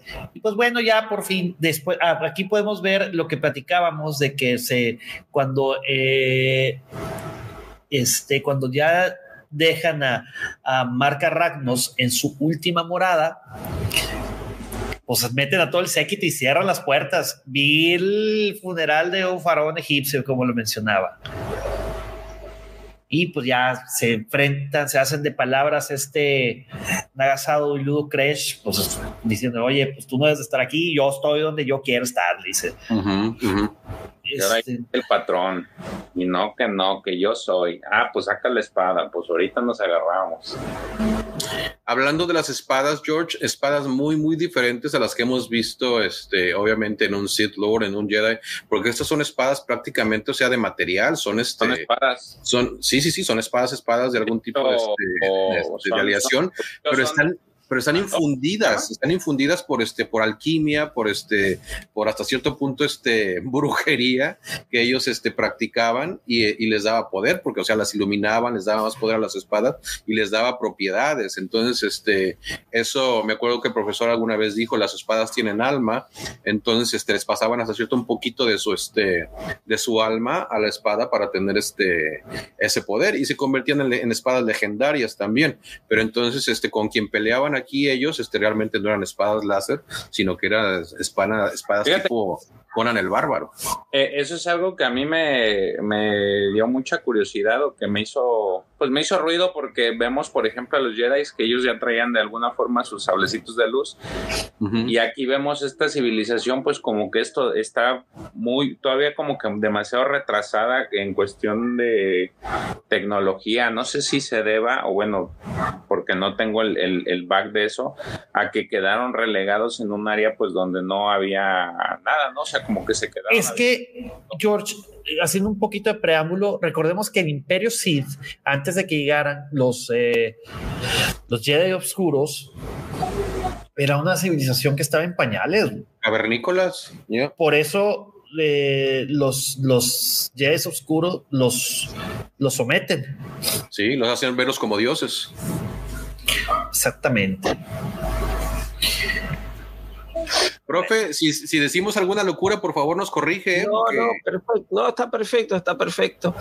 Este, no, lo que vale aclarar por ahí que las espadas, las espadas Sith eh, aguantaban un sable de luz, ¿sí? Porque justamente con este, esta especie de brujería Sith eh, infundían a la espada poderes del lado oscuro. Vamos a ver ahora cuando la saquen que como Sí. que refulgen, ¿no? Es- son, son espadas de una aleación metálica, pero como que refulgen y ese es justamente el, el lado oscuro que está rodeando a la espada y se aguantan un golpe de sable de luz. ¿no? Es decir, pueden pelear de igual a igual. O sea que digamos que esta era la versión mandaloriana de los de los sables, de ahorita del sable o de las armas Beskar más bien, ¿no? Más o menos. Más o Podría menos. ser. Podría ser. Podría ser un antecedente, digamos. Sí.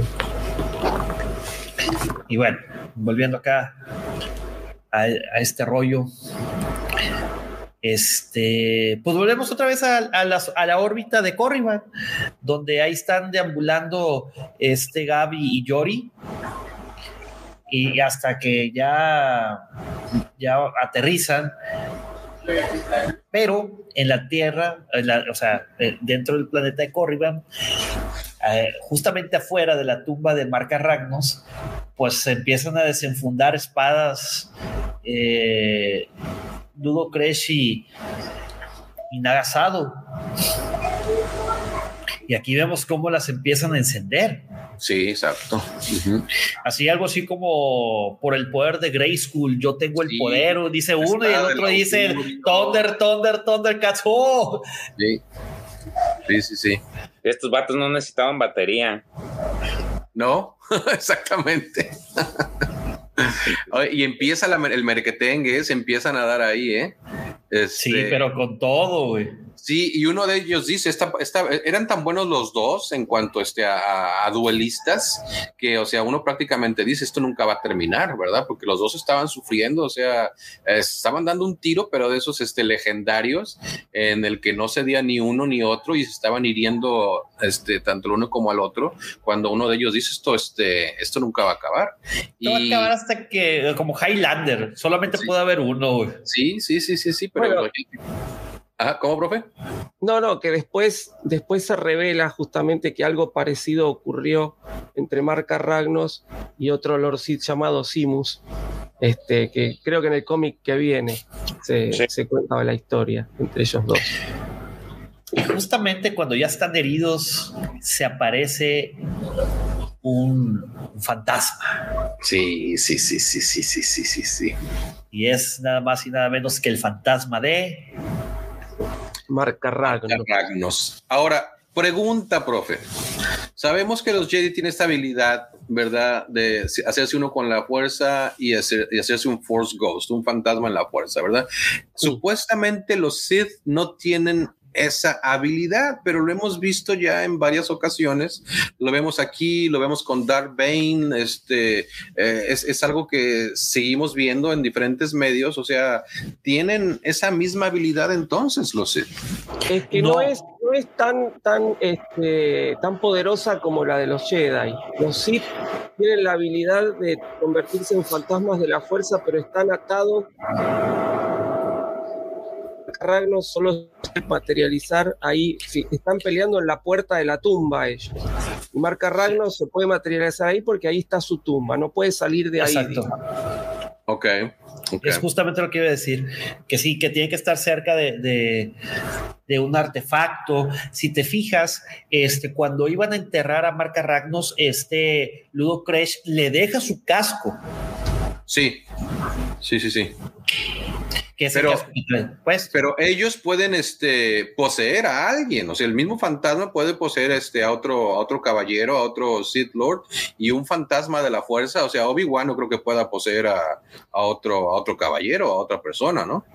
porque está prohibido por el consejo. Te otorgamos el, el grado de fantasma, pero no te damos el rango de, rango de poseer la, a nadie. de la posesión, güey. Sí, de posesionista, güey. Ok, ok. Pero Saludos, salió el corazón. Ahí anda Wolfie Collection, Rock Band Este, Sessions, ahí andan. Creo que hay, creo que hay un cómic, no me acuerdo ahora cuál es, que, que sí, un, un, un Lord Sith o un fantasma posee a otro, pero justamente porque el alma de este Sith estaba atada a un collar y esa persona se pone el collar y ahí es que lo puede poseer.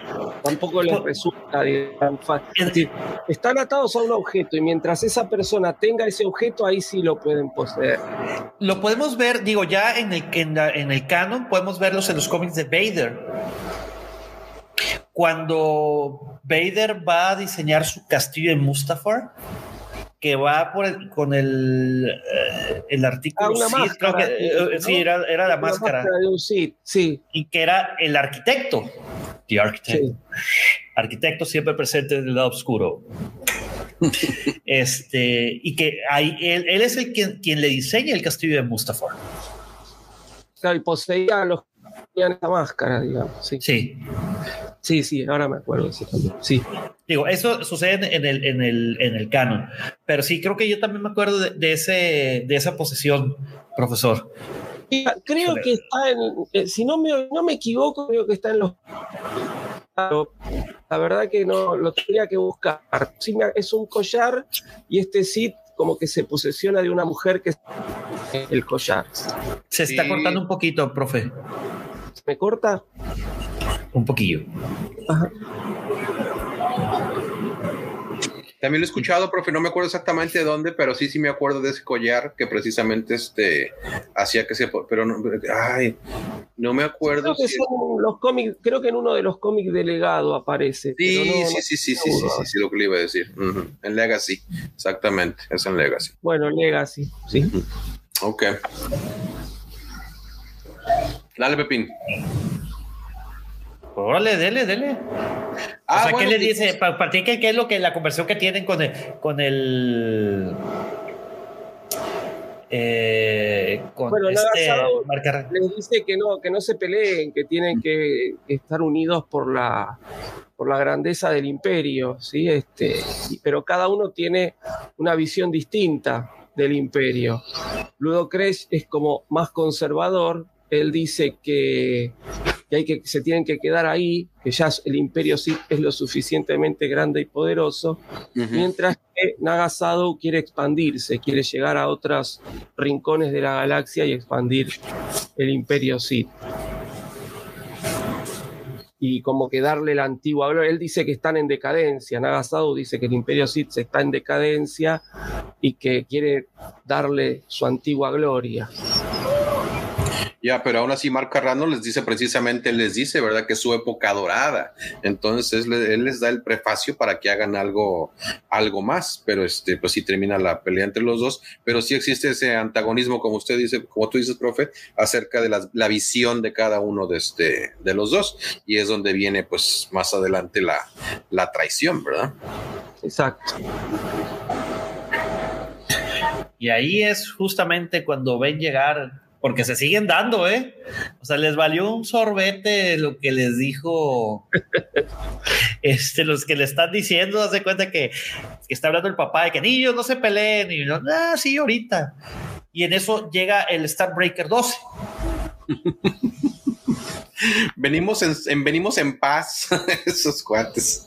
no, Pero este Nasado quiere recibirlos, digamos, y ver de dónde vienen, porque los ve como una oportunidad para expandir el imperio. Y Edo Kresh, no, dice, no, matémoslos, deshagámonos de ellos, que, que nadie se entere de que han venido gente de otros lados o de otros rincones de la galaxia a nuestro planeta. Miren, es, ahorita que estaban hablando del, del CID este, eh, eh, el que mencionaron de que dice Pepe se llama Momin. Ahorita lo Omin. recordando. ¿Omin o Momin? Momin. Momin. Y era el que traía No, esa, Omin. Es, era el rey Omin. ¿El que trae qué, George? Trae una máscara. Y él, ah, ah Momin, sí, la máscara. No, es que el, el de collar es Omin. Ah, no, les estaba del otro. Este. Ah, es que el arquitecto. El arquitecto. El que hace Mustafar. Sí. Y pues bueno, ya después de que este eh, Marca Ragno se aburre de estar aleccionando a sus dos ovejitas descargadas. Eh, Regresamos de nuevo a Coros, al palacio de la emperatriz Teta, donde, eh, donde nuestro querido Jedi Odan Ur empieza a tener esos sueños con esos Jedi oscuros, o sea, estos sí. Eh, y, pues bueno, lo pone a temblar y va y le dice a la, a la emperatriz, ¿no? De, de, de todo ese tema. Este, y pues ella le cree. dice, le cree y dice, lo voy a escalar al, Senado Galáctico allá en Coruscant. ella, está por hacer un viaje a Coruscant y, dice, bueno, ahí lo voy a presentar. Vamos a informar que tenemos una amenaza de los Jedi oscuros. Correcto. Que en un momento vamos a ver Coruscant y muy diferente al Coruscant que conocemos, ¿verdad? Nada que Sí, sí, sí, totalmente muy, muy diferente. Así es. Y pues bueno, de nuevo en Corriban, eh, y, y Ludo Kresh hacen las paces. Pues hasta cierto punto. De momento, de momento.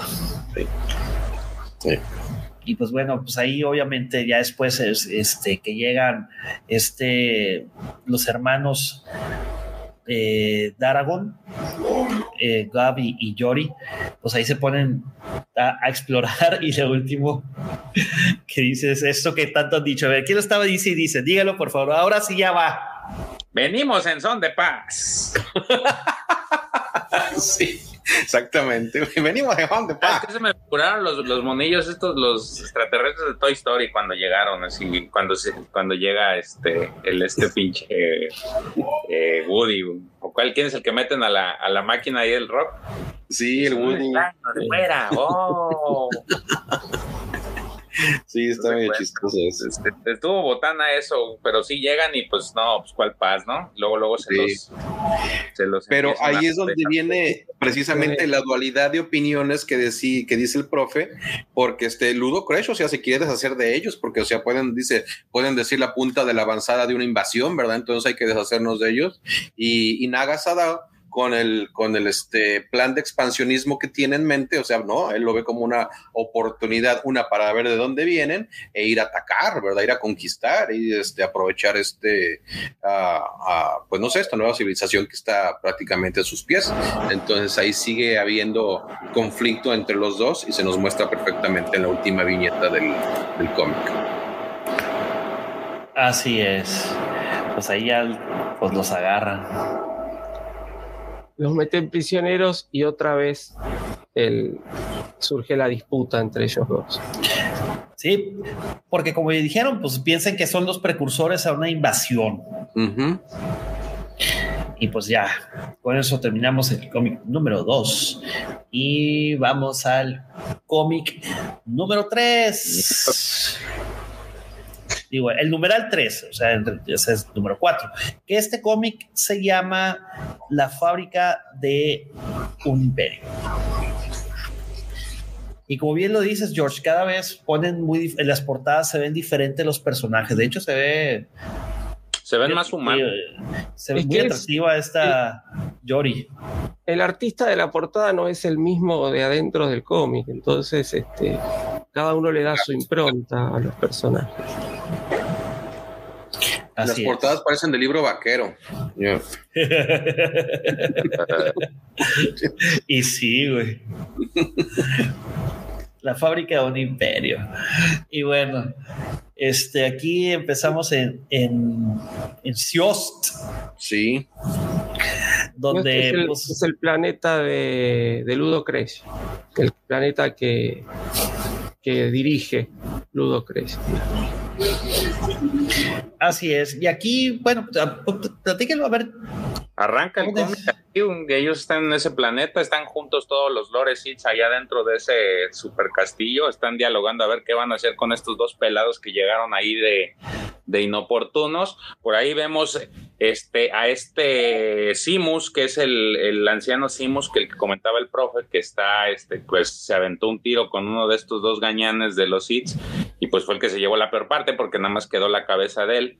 Él No, perdió contra Marca Ragnos. Él Perdió perdió su contra duelo Marca contra Marca Con Marca Ragnos. Y quedó Sí, así, nomás que él se preservó y quedó como Modoc.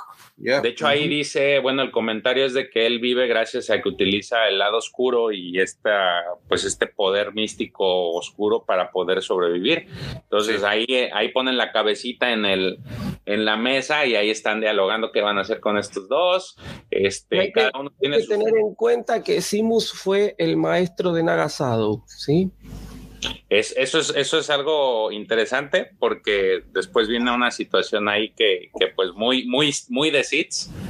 Este, entonces ellos ahí, cada quien tiene su postura, ¿no? Uno quiere que, que pues que se mueran y otro quiere conservarlos para no, este, pues para extender- para dominar la galaxia, o sea, Sí, para extender sus dominios en, en la galaxia porque pues llevan mucho tiempo ocultos o, o- o viviendo. De hecho, ahí hay un, una- un comentario que hacen, no sé si es en esto o en, el, o en el anterior, en el que dicen que ándale, exactamente. han vivido... han No, espérate, te cortaste, te cortaste, te- Te cortaste. George, ¿te estás cortando? George, eh, Georgie Boy, te cortaste todo. Ahí está, ya regresó, ya regresó. Hay, hay un comentario que hacen que dicen efectivamente que han vivido mucho en su propio dinero, en sus propios excesos, que pues ya, o sea, como que ya se hartaron. En este caso, este Nagasado, como que pues él ya dice, pues ya échale con esto, ¿no? Hay que ver qué más hacemos. Entonces, eh, esas son las posturas. Mientras tanto, pues tienen a los dos, este, a los dos hermanos, los tienen encerrados para, porque ellos supuestamente están dialogando a ver qué van a hacer con ellos, ¿no? Al final deciden, o ya por, por comuna, a, ahora sí que sin hacerle caso a Nagasado, deciden que pues se los van a ejecutar. Este, y se los hacen anunciar, ¿no? Les dicen, todavía falta saber qué vamos a hacer con tu nave. Pero pues ustedes nos los, nos los vamos a chilillar. Sí. Entonces, ahí, ahí, los, ahí los pobres están esperando su, su, su muerte. Este, por ahí vemos en, en, en, pantalla unas viñetas que se me hicieron curiosas de una, que, una especie de ratita que está ahí conviviendo con ellos y de repente le sale como un escorpión. y, y moles. Y lo quiere comer y moles. La ratita pues no era ni tan ratita y que se come al, al escorpión. Sí, sí, es algo que, que se me hizo mucho como la amenaza fantasma cuando ya ven que están ahí en el en Nabú en el fondo del mar que de repente llega uno llega uno más grande llega así. Este dije ahora aquí más o menos dije llegó uno que supuestamente era más grande pero llegó otro y se lo el, el que el que su bueno era chiquito y se lo achililló entonces la, pues, prácticamente las decisiones ahí eh, los tienen ahí en encerrados es el que les da las ahora sí que la, las buenas nuevas es este Simos la, lo llevan ahí a llevan la cabecita a uno de sus lacayos a, a, a la puerta de la de esta pues de esta celda de esa uh -huh. celda y le dice, ¿saben qué? Pues no, este, los vamos a ejecutar. Eh, entonces, como que hay protestan los chavos, ¿no? Dicen, oye, pero pues ni siquiera, ¿no? Ni un ni juicio, ni nada. Nada así, ni así nomás, este, sin salivita, pues como que no, ¿no? Qué fino, güey. Que la sí. finura andando, mi querido George, güey. Hijo, pues es que así les dijeron, la verdad, entre, entre líneas les dijeron, pues nos vamos a torcer. Sí, Ahí los pobrecitos pues están lamentándose, ay, es que no hubiéramos hecho esto y extraño a mi papá y, y este, y tengo miedo y nunca hicimos nada en nuestra vida, entonces empiezan a mirar las estrellas como con este, esperanza y no, que ya, qué tristeza, ¿no? Pero lo que sucede es de que el Nagasado es bien canijo y lo que procede es de que dice, no, o sea, o, o soy yo no es nadie. Y entonces empieza a tramar este, esta especie de complot en la que pues lleva a sus, a sus ayudantes, a sus chalecos. A sus guerreros Masasi. A los ah, sí. Dicen, uh -huh. esta es la raza, ¿no? Masasi. Sí. Entonces, van los que más tarde se fueron a Yavin 4, por eso los templos Masasi en Yavin 4. Ah, ahí está. Est estos, estos cuates van a donde está la nave, por ahí se les escapan a los que los estaban cuidando y sacan unas, eh, empiezan a registrar la nave y entre todas las curiosidades que hay en la nave, pues encuentran estos especies de blasters. Entonces los ven y dicen, no, pues ya chingue, se los llevan. Entonces, ya que se los llevan, este, se los llevan a su patrón y ya dicen, no, pues ahora sí, de aquí somos para idear el plan. Y este, pues sí, el cuate este Nagasado dice, este es, ya con esto voy a empezar a maquilar cómo le vamos a hacer para, para ahora sí que yo me quede y, que este, no sé, empezamos le, empecemos la expansión SID, si le podemos decir de alguna forma. Este, él los va a buscar. Eh, de hecho, est están. Lo que me gustó de que este, esta, esta forma mala de ser de estos, de estos canijos. Y, lo, y lo, si mal no recuerdo, los va a buscar. Eh, lleva, lleva pues, ocultos los blasters.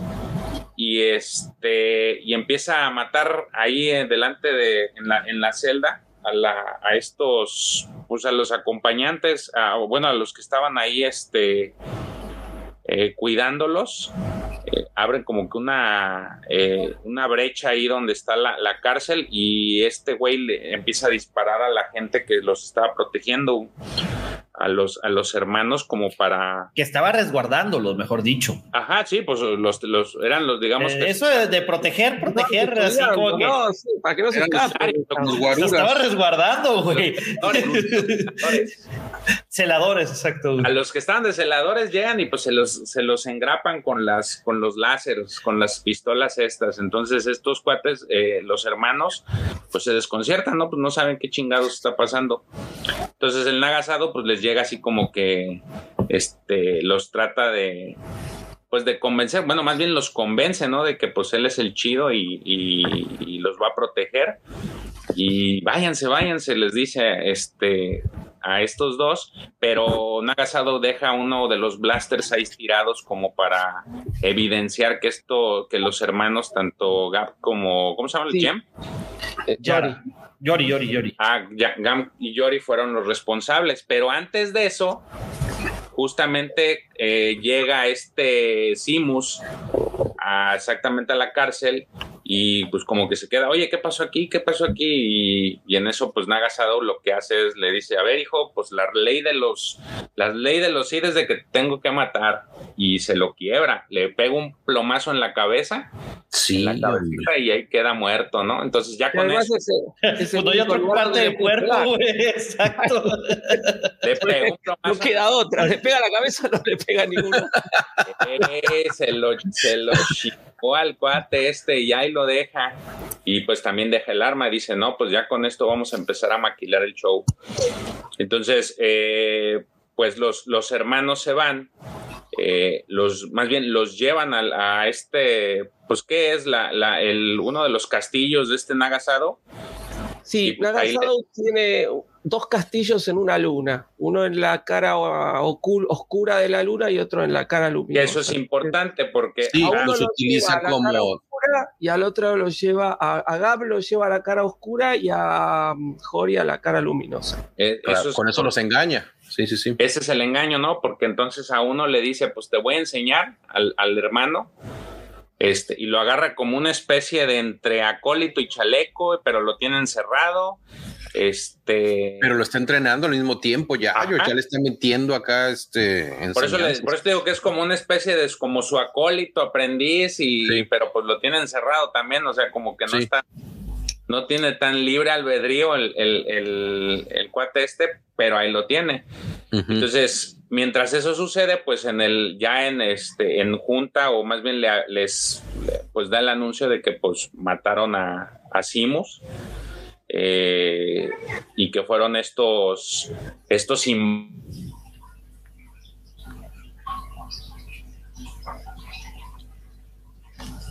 Se cortó. Se cortó. Sí, les hace creer como que llegaron de, de la República, llegaron como un grupo de rescate y mataron a, a Simus, y a todos los guardias y se, y se llevaron a, a los dos chicos, a, a Gab y Jori. Ahí volvió George. Sí, es que tengo la, el iPad como que tiene bronquitas porque pues, sabrán que chupitulaca mi laptop. Entonces, este, ¿en dónde me quedé? Ah, pues llegaron ahí a la, a la junta y resultó ser que pues le, le, dan el sorprendido, el Nagasado. ¿Qué pasó? ¿Qué pasó? No, pues mataron a Simus. ¿Cómo que mataron a Simus? No puede ser, era mi maestro, yo lo quería, era como un padre para mí, lo adoraba, besitos. Se avienta ahí un verbo, ¿no? Y entonces él dice, pues que no está, que esto no está chido, que hay que, hay que ponerse bélicos y hay que, ahora sí que encarar a la República. Entonces, este Ludo, eh, el, el Ludotecas, el Ludo Crash, no quería. Y, pero al final dice, pues a ver, yo voy a ser el buen aquí y, termina por convencerlos para que pues él se quede como Lord Sid y el otro pues se enoja y le dice, pues sabes qué, pues hazlo tú, que es tu cotorreo, yo me voy, me voy con mi gente, yo no te voy a apoyar. Este, de hecho, vemos en pantalla la viñeta en donde están todos estos lores pues diciendo que apoyando a este a este asado y el de, al centro está Ludo Cage que él dice que pues no, que no, no, él no quiere y, y que él y que lo que va a hacer este Nagasado los va a llevar a la perdición. Entonces, finalmente, pues todos le están a favor y todavía le echen cara a este Nagasado que pues no, que es un que es un blandito, que es este que es tierno y no quiere meterse a la batalla, y pues ahí queda, ¿no? Entonces al, al final están este pues les digo, él, él, se va por ahí, rompe su, su espada de enojo pero finalmente se queda él, se queda él como Lord, Seed, el otro se va y ya dice, pues con esto vamos a empezar la machaca, ¿no? Ya, eh, ya es como que el inicio en el que va a empezar a, está empezando a armar su, su plan maestro para, para tener el control y por sobre todo para invadir la, invadir la república. Fíjate, Pepe dijo algo importante al principio de la transmisión, donde este, la regla de dos se remonta hasta estas instancias prácticamente.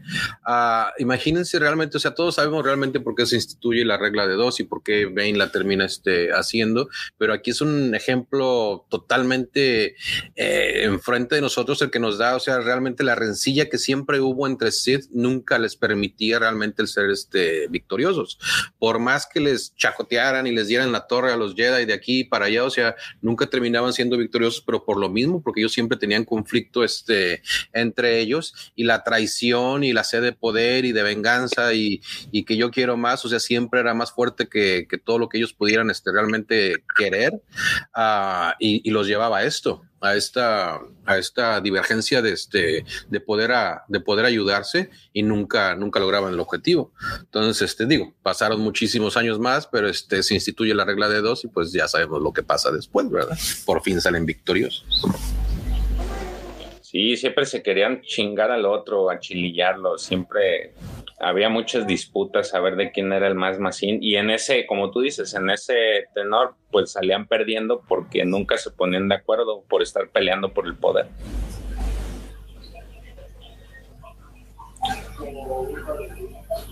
¿Este qué número es? ¿Este es el número 4? El Pepito está así, está mudo. Eh, no, estás, estás mudo, Pepe. Pepe. Perdón, perdón, perdón. Este es el, este Eh, es el penúltimo. Ya. Es el número 4, eh, el numeral 4. Recuerden que empezamos en el 0, es 0, 1, 2, 3. Este es el cuarto o el quinto número del arco.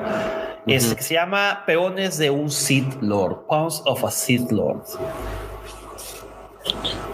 Fíjate que estos son los tres más interesantes porque se, es donde te maquila todo el todo el plan de, de Nagasado, que es lo, lo importante. Ahí hay un detalle que, que digo, no yo no sabía de dónde venía el, el tatuaje, el tatuaje de Pepe Pepín Canallín. Este, aquí en la procesión, ¿cómo será es, este ritual para nombrar a Nagasado como, como Lord Sith? Pues le avientan como una especie de arañas o no sé qué, le- se las ponen en la frente, Pues dos como escorpiones, güey. son como arañas, escorpión, sepa la chingada, pero el, el chiste es de que se los avientan en la cara y toma, se los echan en la cara, échamelos, échamelos.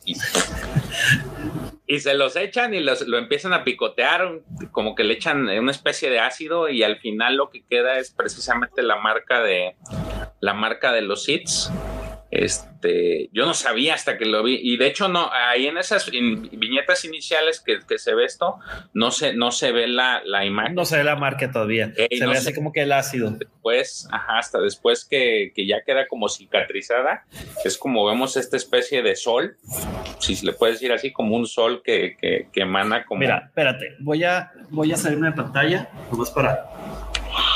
A ver, iba. Es que era lo que quería, güey, que nos enseñara cómo, cómo una cucaracha lo picó y lo dejó así. mira. ¿cuál cucaracha, güey?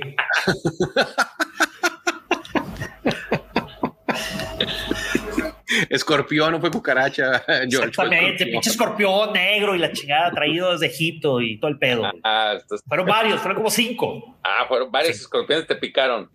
No, espérate.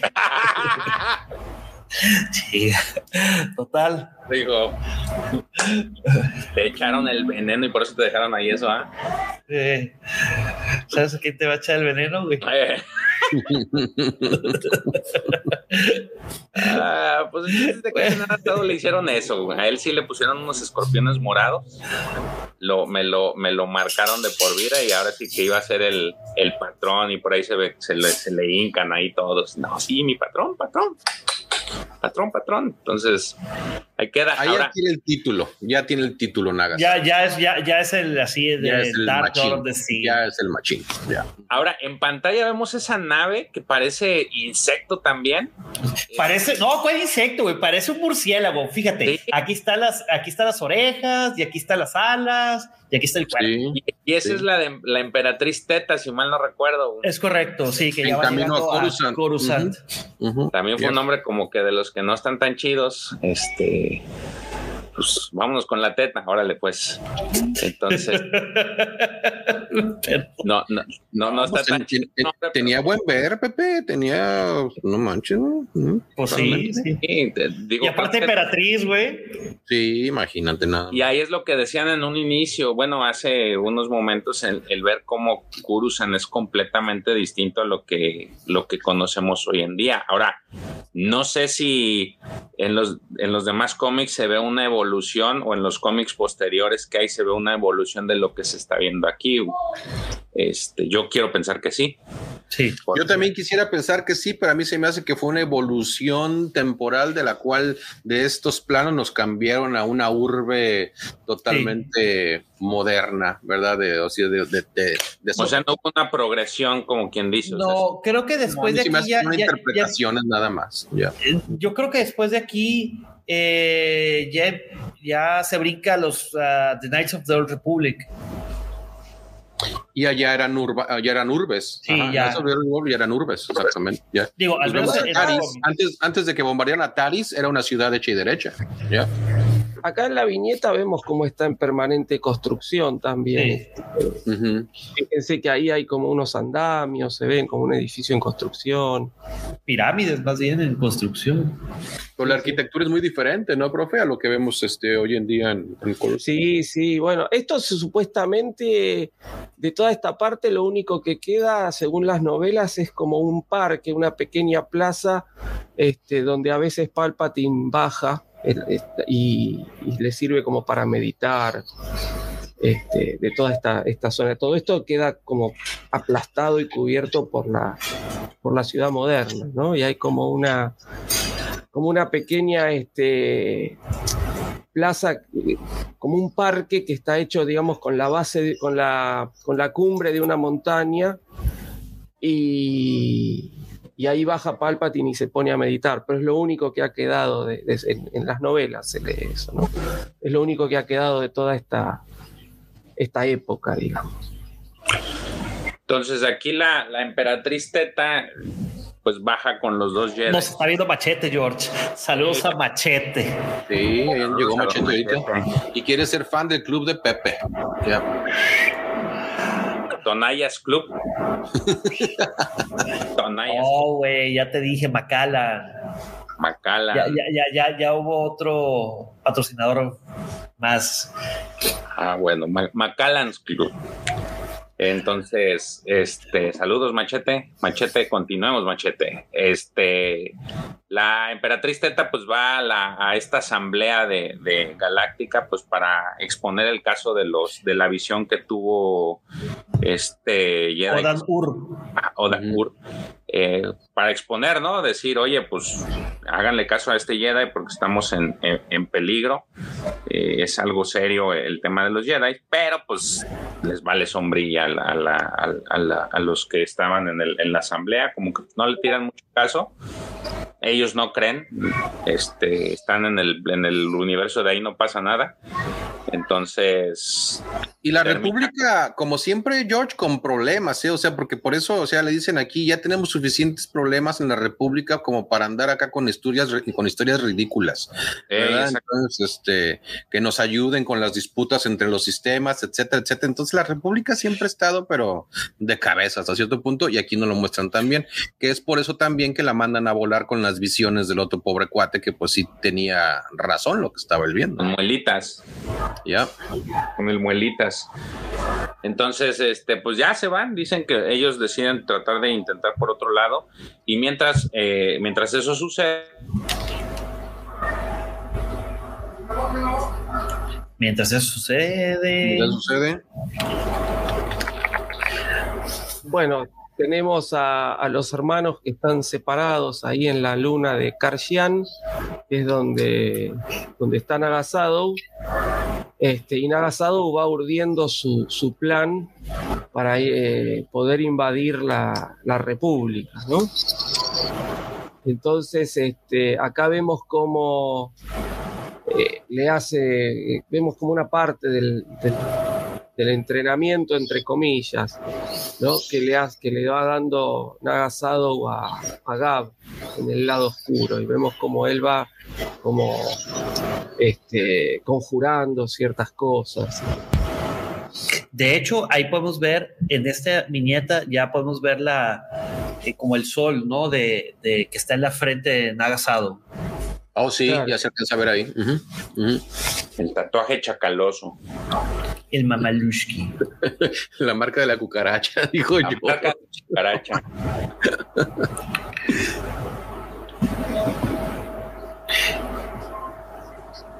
Este, bueno, él le dice, ¿no? ¿Por qué no puede estar junto con la hermana? Y entonces Sado le explica que los tiene separados, porque si lo atacan, este, siempre uno va, o van a atacar un castillo o van a atacar el otro, y entonces de esta manera uno de ellos dos siempre va a estar a salvo.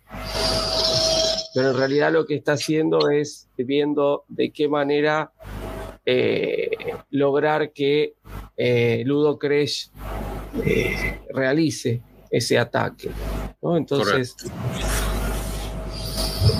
Es correcto.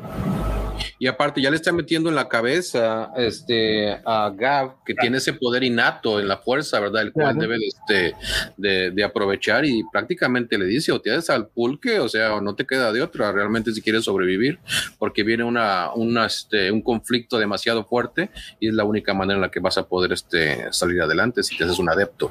Entonces ya desde ahí lo tiene, lo está manejando. Y pues ya, bueno, más adelante en otras series veremos que pues prácticamente se hace su, su aprendiz. Sí, uh, es correcto. Total. Eh, pues después este Nagasado manda a sus guerreros Masasi a traer la, la nave, ¿no? De, de, de Siost, que es donde estaba varada el Starbreaker 12. Este y luego se sí, va. Bueno, ahí le dice, le dice que no, que no dejen sobrevivientes, digamos, ¿no? Obviamente. Entonces ahí la, la va a ver a, a Jori. Yo va a Cardelva, que es la otra, eh, el otro castillo, o la, o la otra fortaleza. Claro. Sí. Que donde a, a, a esta Yori eh, dice, pues, este, le, le dice que, que, que, se tiene que regresar a la, a la República.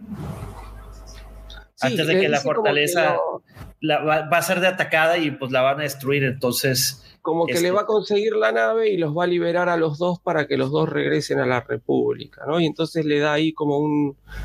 Eh, como un pequeño locrón con un mensaje del hermano. Uh -huh. Y todo parte de su plan, obviamente, el que ella regrese a donde, de donde viene, esperando el ataque inminente de Ludo Crash a la, a, la, a la, fortaleza equivocada y tener al hermano todavía en su poder para seguir este, prácticamente eh, entrenando. Entonces, hasta ahorita Nagasado le está saliendo todo, pero a pedir de boca. Mira, están los... Aquí Entonces, están bueno, los, ahí, los claro. guerreros Masashi. Esos son los, los guerreros Masashi de Nagasado que están matando a los guardias de que Ludo Crash tiene ahí vigilando la, al Starbreaker. Y le dejan la pista eh, que indica, digamos, que es este Nagasado el que, es el porque él fue. Claro les deja como un escudo, ¿no? Sí, incitándolos a que lo ataquen, sabiendo. Ahí, ahí, está el, el, el, tatuaje, ¿no? En el, esa especie de, de, medallón que le dejan. O... Con el que agarran sí. sus tapas, ¿no? Sí, sí. Entonces, este. Bueno, los. Eh, los soldados de de Ludo Cres le dicen como que ha habido un ataque de la República que llegaron para robarse la nave. Este, y cuando llega este, ahí al lugar se encuentran con todos con todos muertos, pero este, y la nave que escapa, pero ahí encuentra la pista dejada por Nagasado y dice, no, al final no, te, no, nos estaban invadiendo de la República, es todo este traidor que, que, que nos ha querido engañar. Pero es Nagasado boludo. El que llega. No, no. El que llega es Ludo Crash al lugar. Descubre la pista creyendo que este creyendo que la nave ha sido robada por una avanzada de la República. Ahí encuentra ese medallón con el símbolo de Nagasado y entonces dice, ah, era un- el traidor es Nagasado, no, no es la República. Que de hecho no andaba tan perdido el vato. Y No, pero Nagasado así lo planeó. No, pero lo había hecho a propósito Nagasado. Sí, Nagasado lo planeó, sí. Por eso le digo, o sea, Entonces- su lógica no estuvo mal.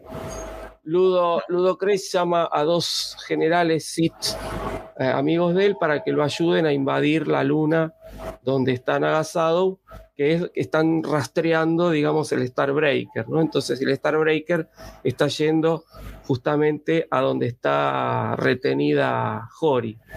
Entonces, este, allí deciden partir a, a capturar o a, o a derrotar a, a Sado.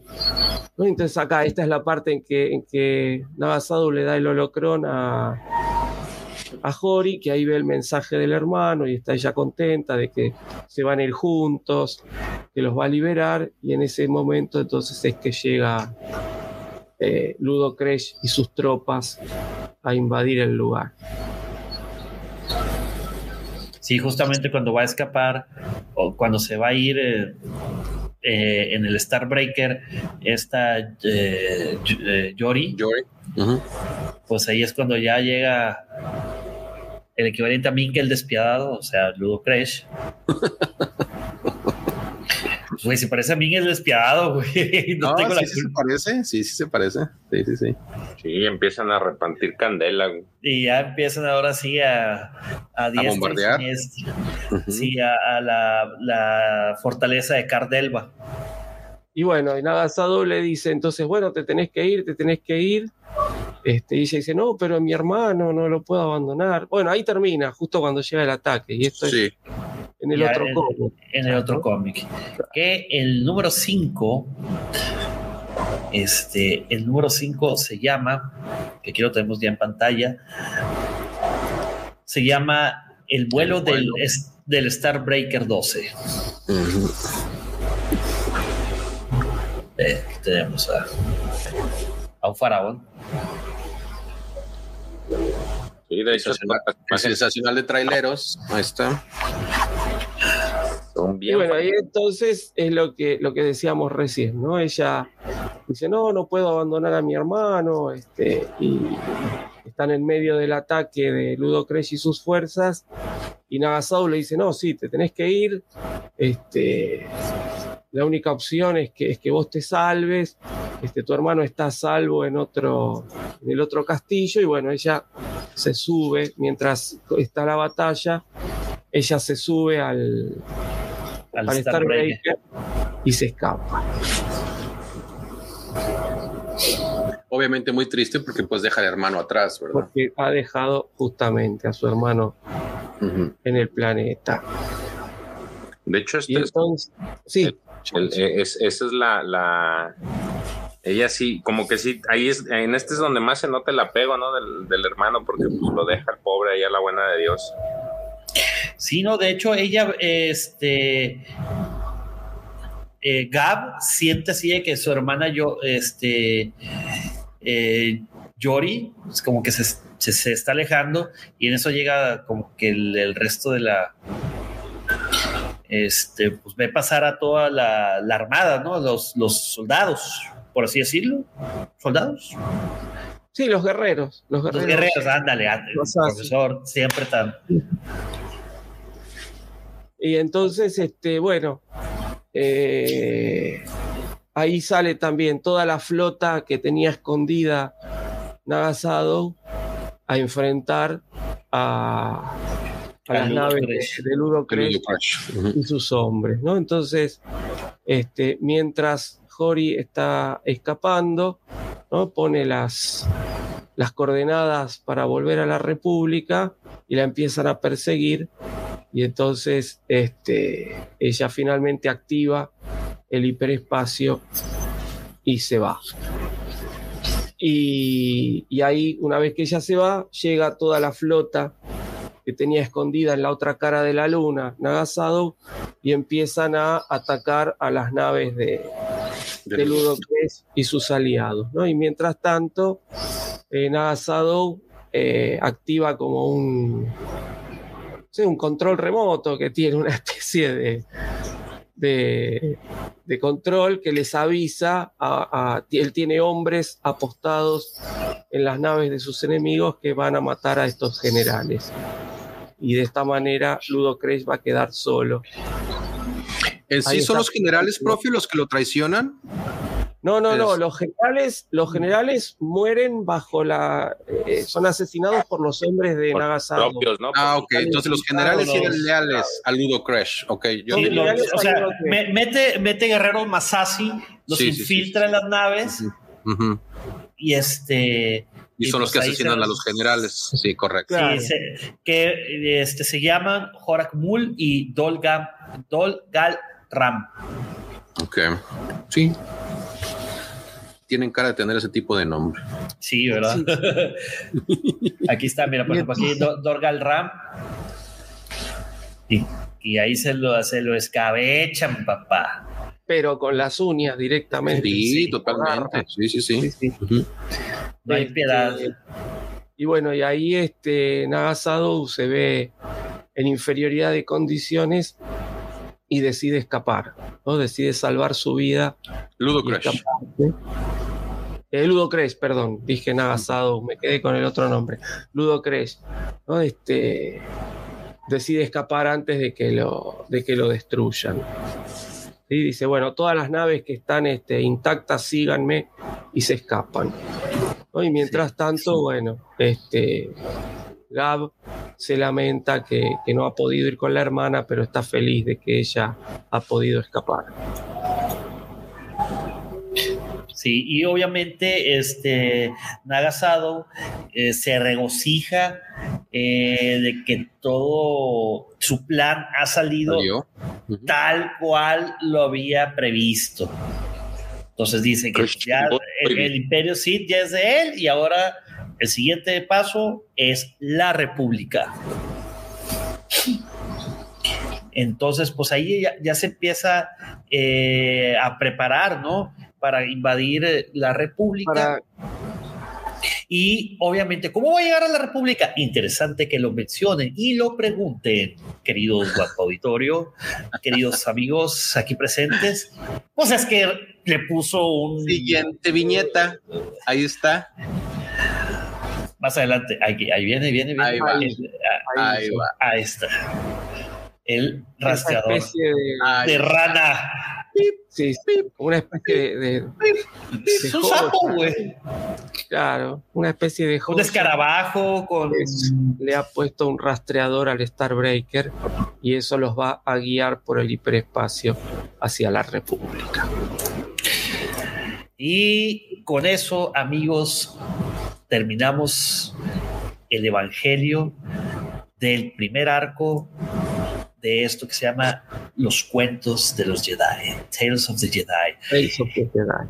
Qué bárbaro, amigos, qué arco, qué fregonería de historia, de narración, de dibujos, de acción, de explicaciones.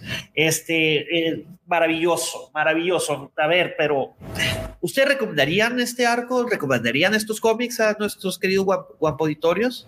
Totalmente, totalmente, sobre todo, o sea, cuando quieres saber más contexto acerca de los Sith, porque, o sea, mucha gente, o sea, pues es que en la trilogía original, pues no te menciona nada de los Sith, ¿verdad? O sea, no sabes que es un Sith hasta cierto punto, hasta las precuelas, es cuando ya sabes que donde hay uno hay otro, etcétera. Entonces, este, es cuando ya más o menos empiezas a ver, pero si estás en Star Wars y quieres saber más del Imperio Sith o de dónde vienen prácticamente ellos, o sea, esto se, se remonta prácticamente a sus principios. Y hay más para atrás, ¿verdad? Pero esto yo creo que es un muy buen comienzo de cómo este, existía tanto conflicto y porque inclusive en el número uno nos habla de ese schism, que es el, el que crea toda esta divergencia entre Jedi oscuros, Jedi este, luminosos y que es cuando se crean prácticamente los, este, los señores oscuros, los Sith Lords. Entonces, este, yo lo recomiendo mucho, como dices, las viñetas son excelentes, la manera en que está contado y explicado, a la manera en que abundan en ciertas cosas que no, no, se nos explican uh, en otros medios, es muy, muy bueno. Entonces yo lo recomiendo totalmente y aparte este fue muy buen rato aquí este cotorreala con ustedes y con el honorable chat que estaban comente y comente también. Entonces totalmente vayan a leer estos cómics porque están buenísimos. Sí, yo particularmente también los recomiendo porque, bueno, es un poco eh, aprender de la historia, ¿no? La historia previa a lo que hemos visto en las películas. Y, bueno, como dice Alex, hay eh, historias que se remontan también a tiempos más atrás, pero particularmente a mí estas me parecen superiores. Y este, todo este arco de, estos 35, 35 cómics que son las historias de los Jedi o los relatos de los Jedi, a mí particularmente me gustan más que este, los relatos anteriores. Así que estos sí realmente son muy recomendables. George. Tan, tan, tan. Mira, yo tengo una situación. Tú eres de la Alta República, ya sabemos. ¿Qué no, más? No, no, no. desde hace rato nos dijo que nos iba a decir algo y quién ah. sabe qué. Mira, no, yo es la primera vez que me acerco a estos cómics.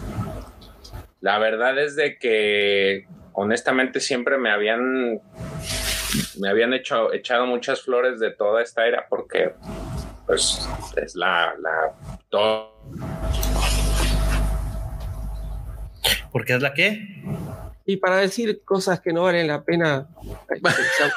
sí, sí. El internet se llama karma. Para criticar todo esto, eso es karma, justamente. Qué culero. es todo, profe. Eso es todo, profe. Yo, tú solito, güey. Se llama karma, George. Se llama, se llama karma. Se llama karma, mi George. Está bien, pues no les voy a decir nada. No, a ver, no, dilo, dilo, dilo, dilo. Intento otra vez. Intento otra vez. Me habían, me habían dicho mucho de estos, de, esta, de, de, estas historias, y la verdad siempre me decían, no, es que es muy bueno, y que es la mera vena, y que eh, te vas. Entonces, ok. Entonces yo creo que el problema a lo mejor mío es de que traía muchas expectativas porque todo mundo me decía que son buenísimas.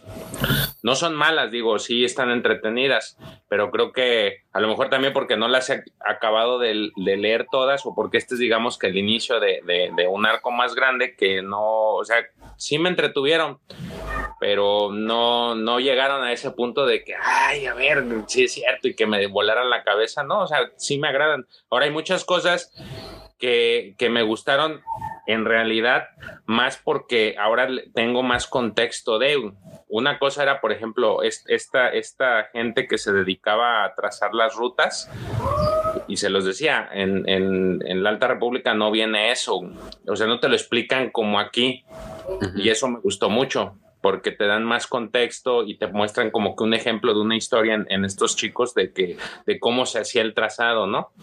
Eso me gustó mucho. Y otra cosa que noté es, eh, yo traía un problema, yo tengo un problema con, con hay, hay, dos personajes que no me gustan de la Alta República o que no se me hacen intrascendentes hasta cierto punto por el diseño de personaje, no por su historia. Uno es el que siempre le echamos tierra, que es la Geode. Ese es el primero. Y el segundo era un, hay un, hay un maestro Jedi que ya, les había dicho, se llama Nubarrón. Y es literal, es una nube. No vale gorro. Entonces, ahí te va. Yo, yo decía eso, dije, güey, pues este, ¿qué onda? Pero entonces me vengo a, vengo a revisar, venimos revisando estos y venimos revisando el, el, el, Imperio Oscuro y en Imperio Oscuro me encuentro con un maestro Jedi que era un árbol. Y me encuentro aquí con un maestro Jedi que pues era como una anémona que estaba dentro de un este dentro de un contenedor. Entonces digo, bueno, dentro de lo que cabe no está tan mal porque tenemos así como que ciertas ciertos detalles que pues también suenan medio disparatados o para mí en mi en mi mundo se me se me hace deschavetado que un Jedi sea un árbol o que un Jedi sea una anémona. Entonces digo, bueno, no está tan mal o está dentro de la lógica del, si es que se le puede decir de la lógica de este universo, que una nube sea un Jedi, que era de las cosas que no, que no me agradaban. Eh, pero ahorita, por ejemplo, les encuentro sentido. Y creo que lo bonito de, de, ver estos cómics es conocer cómo era antes, como para poderte dar una opinión más sólida de lo que estás leyendo, de lo nuevo que se está sacando. Entonces lo que a mí me está aportando muchísimo es el hecho de, de, poder conocer estas historias y tratar de ver qué es lo que se está rescatando entre una y otra. O sea, qué es lo que se está tomando realmente como para, eh, para armar los las nuevas historias, qué le a qué le están dando importancia o qué es lo que, lo que hace tan interesante o que la gente le llame la atención las leyendas y que eso digan, ah, bueno, mira, esto está aquí y podemos utilizarlo acá. O sea, que en el, a lo mejor en la práctica puede hacer que a algunos no les guste cómo, de qué forma se, se generaron ciertas historias con relación a, la, a, su precedente. Bueno, eso es debatible porque pues es a, a, gustos personales, pero el hecho de ver es, ese tipo de cosas son las que, las que más allá de, de, de si me gustó o no el, el si me explotó la cabeza cuando lo leí o si, o si me interesó más o, me interesó menos, creo que lo, lo, más importante que estoy tomando es esa parte, ¿no? Saber todas esas cositas. Por ejemplo, lo de los, el, tatuaje muy específico de Pepe que yo no sabía qué era. Aquí ya digo, ah, bueno, el tatuaje es por esto. Entonces, todas esas cosas que no sabía son las que a mí me, me, han agradado de tanto de este como lo que hemos eh, hablado el mes pasado de, de el Imperio Oscuro. Exactamente, porque todo eso le da más contexto a lo que yo ya leí.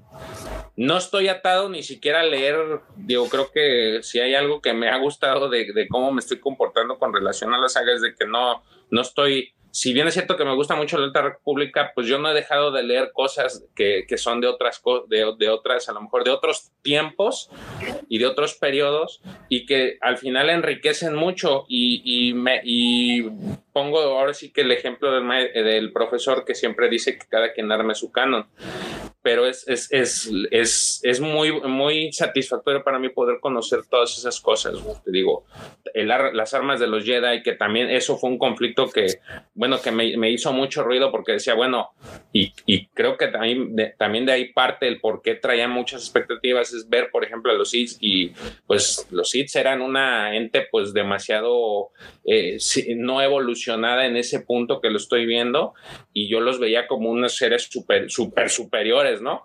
Este, porque pues sí, siempre tenemos, creo, creo yo que conozco más Siths este, importantes que Jedi a lo largo del tiempo, o sea, porque en una misma línea pues conoces a varios que son todos los de la República, pero yo creo que en estos periodos eh, yo, yo sé, yo al menos yo conozco más nombres de Siths que de Jedi y, y los tengo como que, los tenía como que en un punto de que pues eran seres superiores. Y aquí veo que realmente no lo eran hasta cierto punto en el, en el aspecto tecnológico, pero yo creo que también me hace falta leer lo demás para tener, digamos, que todo el marco general de cómo es la historia. Pero a grosso modo les digo, la, la historia me, me entretuvo, no era, no, no, yo esperaba más, pero no me decepciona. Y más por todos esos guiños que hace con relación a, a cosas que yo voy viendo en los, en los libros, en, las, en los cómics. No, no, no, espérame, George, no te equivoques. Lo que estás leyendo de ahorita son guiños a lo que ya se escribió. Por eso, son referencias. La final de cuentas, esta es la base de lo que, de lo que toman los autores. O sea, Claudia Gray, Charles Old, Daniel José Older, este, el nuevo. Pues es como lo decía el, profe, George. O sea, es el, origen, o sea, de, de, todo esto que estamos viendo, tanto películas como novelas, como cómics, o sea, todo eso prácticamente viendo siendo el origen de todo eso. Y es muy importante siempre saber el origen de una, de una historia, sea que se remonte a miles y miles y miles de años atrás. O sea, siempre es muy importante importante el saberlo porque como también tú lo mencionas, ahorita son demasiados los guiños, demasiadas, este, la, la, la, la relación, ya sabes que es poesía y todo rima y nos encontramos con tantísima referencia a, a todo esto que ya hemos visto desde, desde ese tipo de cómics escritos hace tanto tiempo y en la línea temporal en miles y miles de años atrás. Entonces, para mí por eso también vale la pena y te entiendo perfectamente el punto de vista que, que tú das. De hecho, hay algo común de todo esto y es de que para aquellos que siempre tratan de justificar si algo está bien o algo está mal en lo que se hace a futuro, pues también estas historias tienen cosas así como que no cuadran. O sea, y a final de cuentas, pues no es algo como que impacte o al menos que a, mi perspectiva a mí no me, no me impacta para que una historia sea mala o buena y lo que sí te recomiendo es que termines el arco de los dos hermanos, obviamente el de Mar, el de no el de Mark, el de uh, Nagasado y el de Ludo Crash. Eh, tienes que terminar ese, el arco de todos sus personajes porque eh, pues no se complementa todo lo que empezamos ya a ver y para mí termina de una manera muy muy buena también. Sí, mira, a lo mejor como tú lo mencionabas, George. O sea, tú empezaste a leer lo nuevo, lo canon, y luego te fuiste al universo expandido.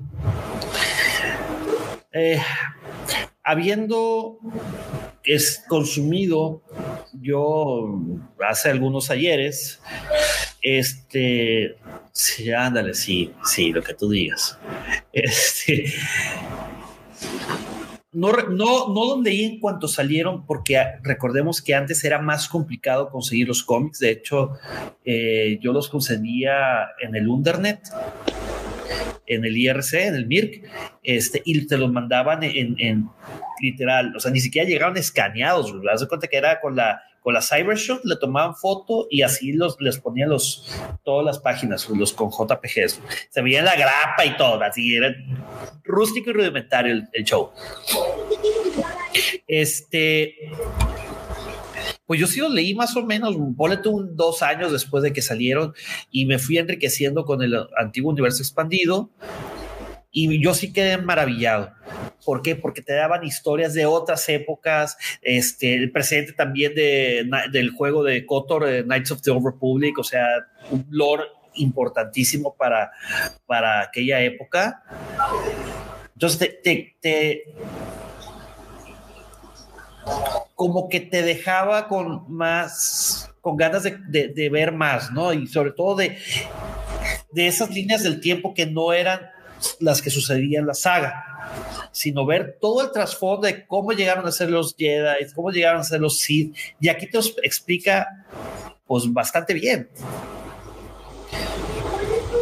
No, te digo, no se me hace mala. De, hecho, fíjate, te voy a poner algo, a lo mejor no es lo mismo, pero por ejemplo, a mí el, el libro de Revan me fascinó y yo no he, yo no he, yo les había dicho, yo no jugué el juego, pero ese libro me, me, me gustó muchísimo. Todavía. Sí, todavía no. Todavía. Pero, no, no, no tengo yo, yo nada más he visto videos en donde resumen pues cómo está la historia. Por eso ya más o menos traía un back de, de qué iba, pero el libro me gustó mucho. O sea, sí, de verdad me gustó. Se me hace un libro muy triste por la, en cómo acaba Reba, pero me gustó muchísimo. O sea, me. Y, fíjate, Josh, que precisamente eso, el final del libro, es a lo que la mayoría de lectores no les gustó, lo cual yo difiero, completamente. El sacrificio de Revan y la manera en que termina él, o sea, realmente. Se me hizo muy triste. su batalla. pero me gustó mucho. Entonces. Y cuando, cuando escuchas este, a Bastila hablar con su hijo ya a futuro, o sea, es realmente donde te das cuenta. Por eso precisamente Revan se quedó ahí. ¿verdad? Y partes como cuando él recibe ese holograma de su hijo, que es la única manera con la que se puede comunicar con él y, y conocerlo. Eso fue, eso fue genial. Sí, entonces es algo que te pongo ese ejemplo y yo la verdad me gustó mucho, no leí eso y ahora veo estos y sí me agradaron, pero yo creo que ahorita sí traigo más en, en decir, bueno, me gustó más Revan este, y la historia que conlleva. Digo, me falta leer pues todo lo que dicen para terminar como quien dice este arco y para tener más contexto, pero, pero sí saca, saco muchas cosas muy, muy importantes de, de estos arcos, de lo último que hemos estado leyendo. Sí. Y, bueno, si ustedes me preguntan a mí, pues yo recomiendo ampliamente todos estos cómics.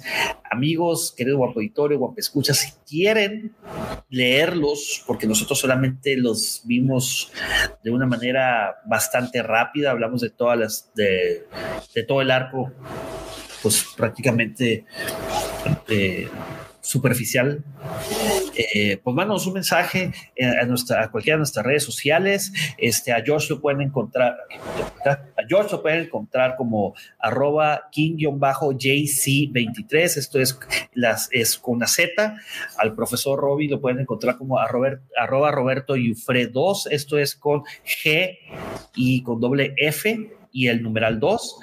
A Alex, aquí abajo. Arroba Express Mandalor, ahí nos encuentran en Twitter y pues en todos lados realmente como Mandalor Express, pero este en Twitter es arroba Express Mandalor, al igual que en, en Instagram. Pero pues ya saben que en YouTube ahí estamos como Mandalor Express. Es correcto. A su servidor lo pueden encontrar como arroba soy guion bajo Pepe Mendoza. No se olviden de darle este clic allá a la campanita para este, suscribirse al canal. No olviden dejar su poderosísimo like, no les cuesta nada. Al contrario, este, recuerden que, que Davo tiene un programa, el programa de reproducción de los Wampas. Esos, cada uno de sus likes va directamente a ese, a ese programa. Creo que a Davo le dan este, como 100 dólares por cada like. o, digo, lo que no sé es que si son dólares del Monopoly o si son reales. Entonces, pues ahí lo tienen. Yo voy a decir, pues, la buena. Así es. Amigos, este recuerden, no se pueden perder el sábado en punto de las seis y cuarto de la madrugada todavía, este, donde estaremos todos los panelistas en hablando de Star Wars, donde tenemos un par de noticias muy picosonas que nos aguantamos decirlas ahorita, pero pues hay un par ahí que tienen, que están causando cierto revuelo en las redes. Y no nos queda otra más que agradecerle a usted, Juan Auditorio, que nos acompañó aquí en la transmisión en vivo, Juan Escuchas, por escuchar este, esta cápsula. Ah, chica, espérame, otra vez. Falló la campanita. Hasta cápsula este, más, que es la número 38, por cierto. Este, agradecer también a, Alex de Mandalore Express, al profesor eh, Robbie de Hablando de Star Wars. es de familia, todos somos familia. Profesor, un gustazo. Profesor, un gustazo verlo como siempre. Y a ustedes dos, pues, muchísimas gracias por invitarnos. No, hombre, es un honor. es, ojalá podamos seguir con estos, con estos arcos y si el, el buen auditorio eh, les, desagradó este, para que también nos acompañen. Está, digo, ya empezamos. Yo creo que en seis, siete cápsulas más lo terminamos. Este, George, perdón, profesor. No, por ahí, por ahí, más o menos sí, les va a durar esto. George, ¿quieres este, comentar algo? Nada, leer es chido, léanlos. Es todo. Pues bueno, amigos, ahora sí, con esta nos despedimos. Este, ¿quién va a ser el, bueno? Yo le doy, yo le doy. Pero no nos podemos despedir sin antes decirles que... La fuerza los acompañe. Muchas gracias. Hasta la próxima. Hasta la próxima amigos.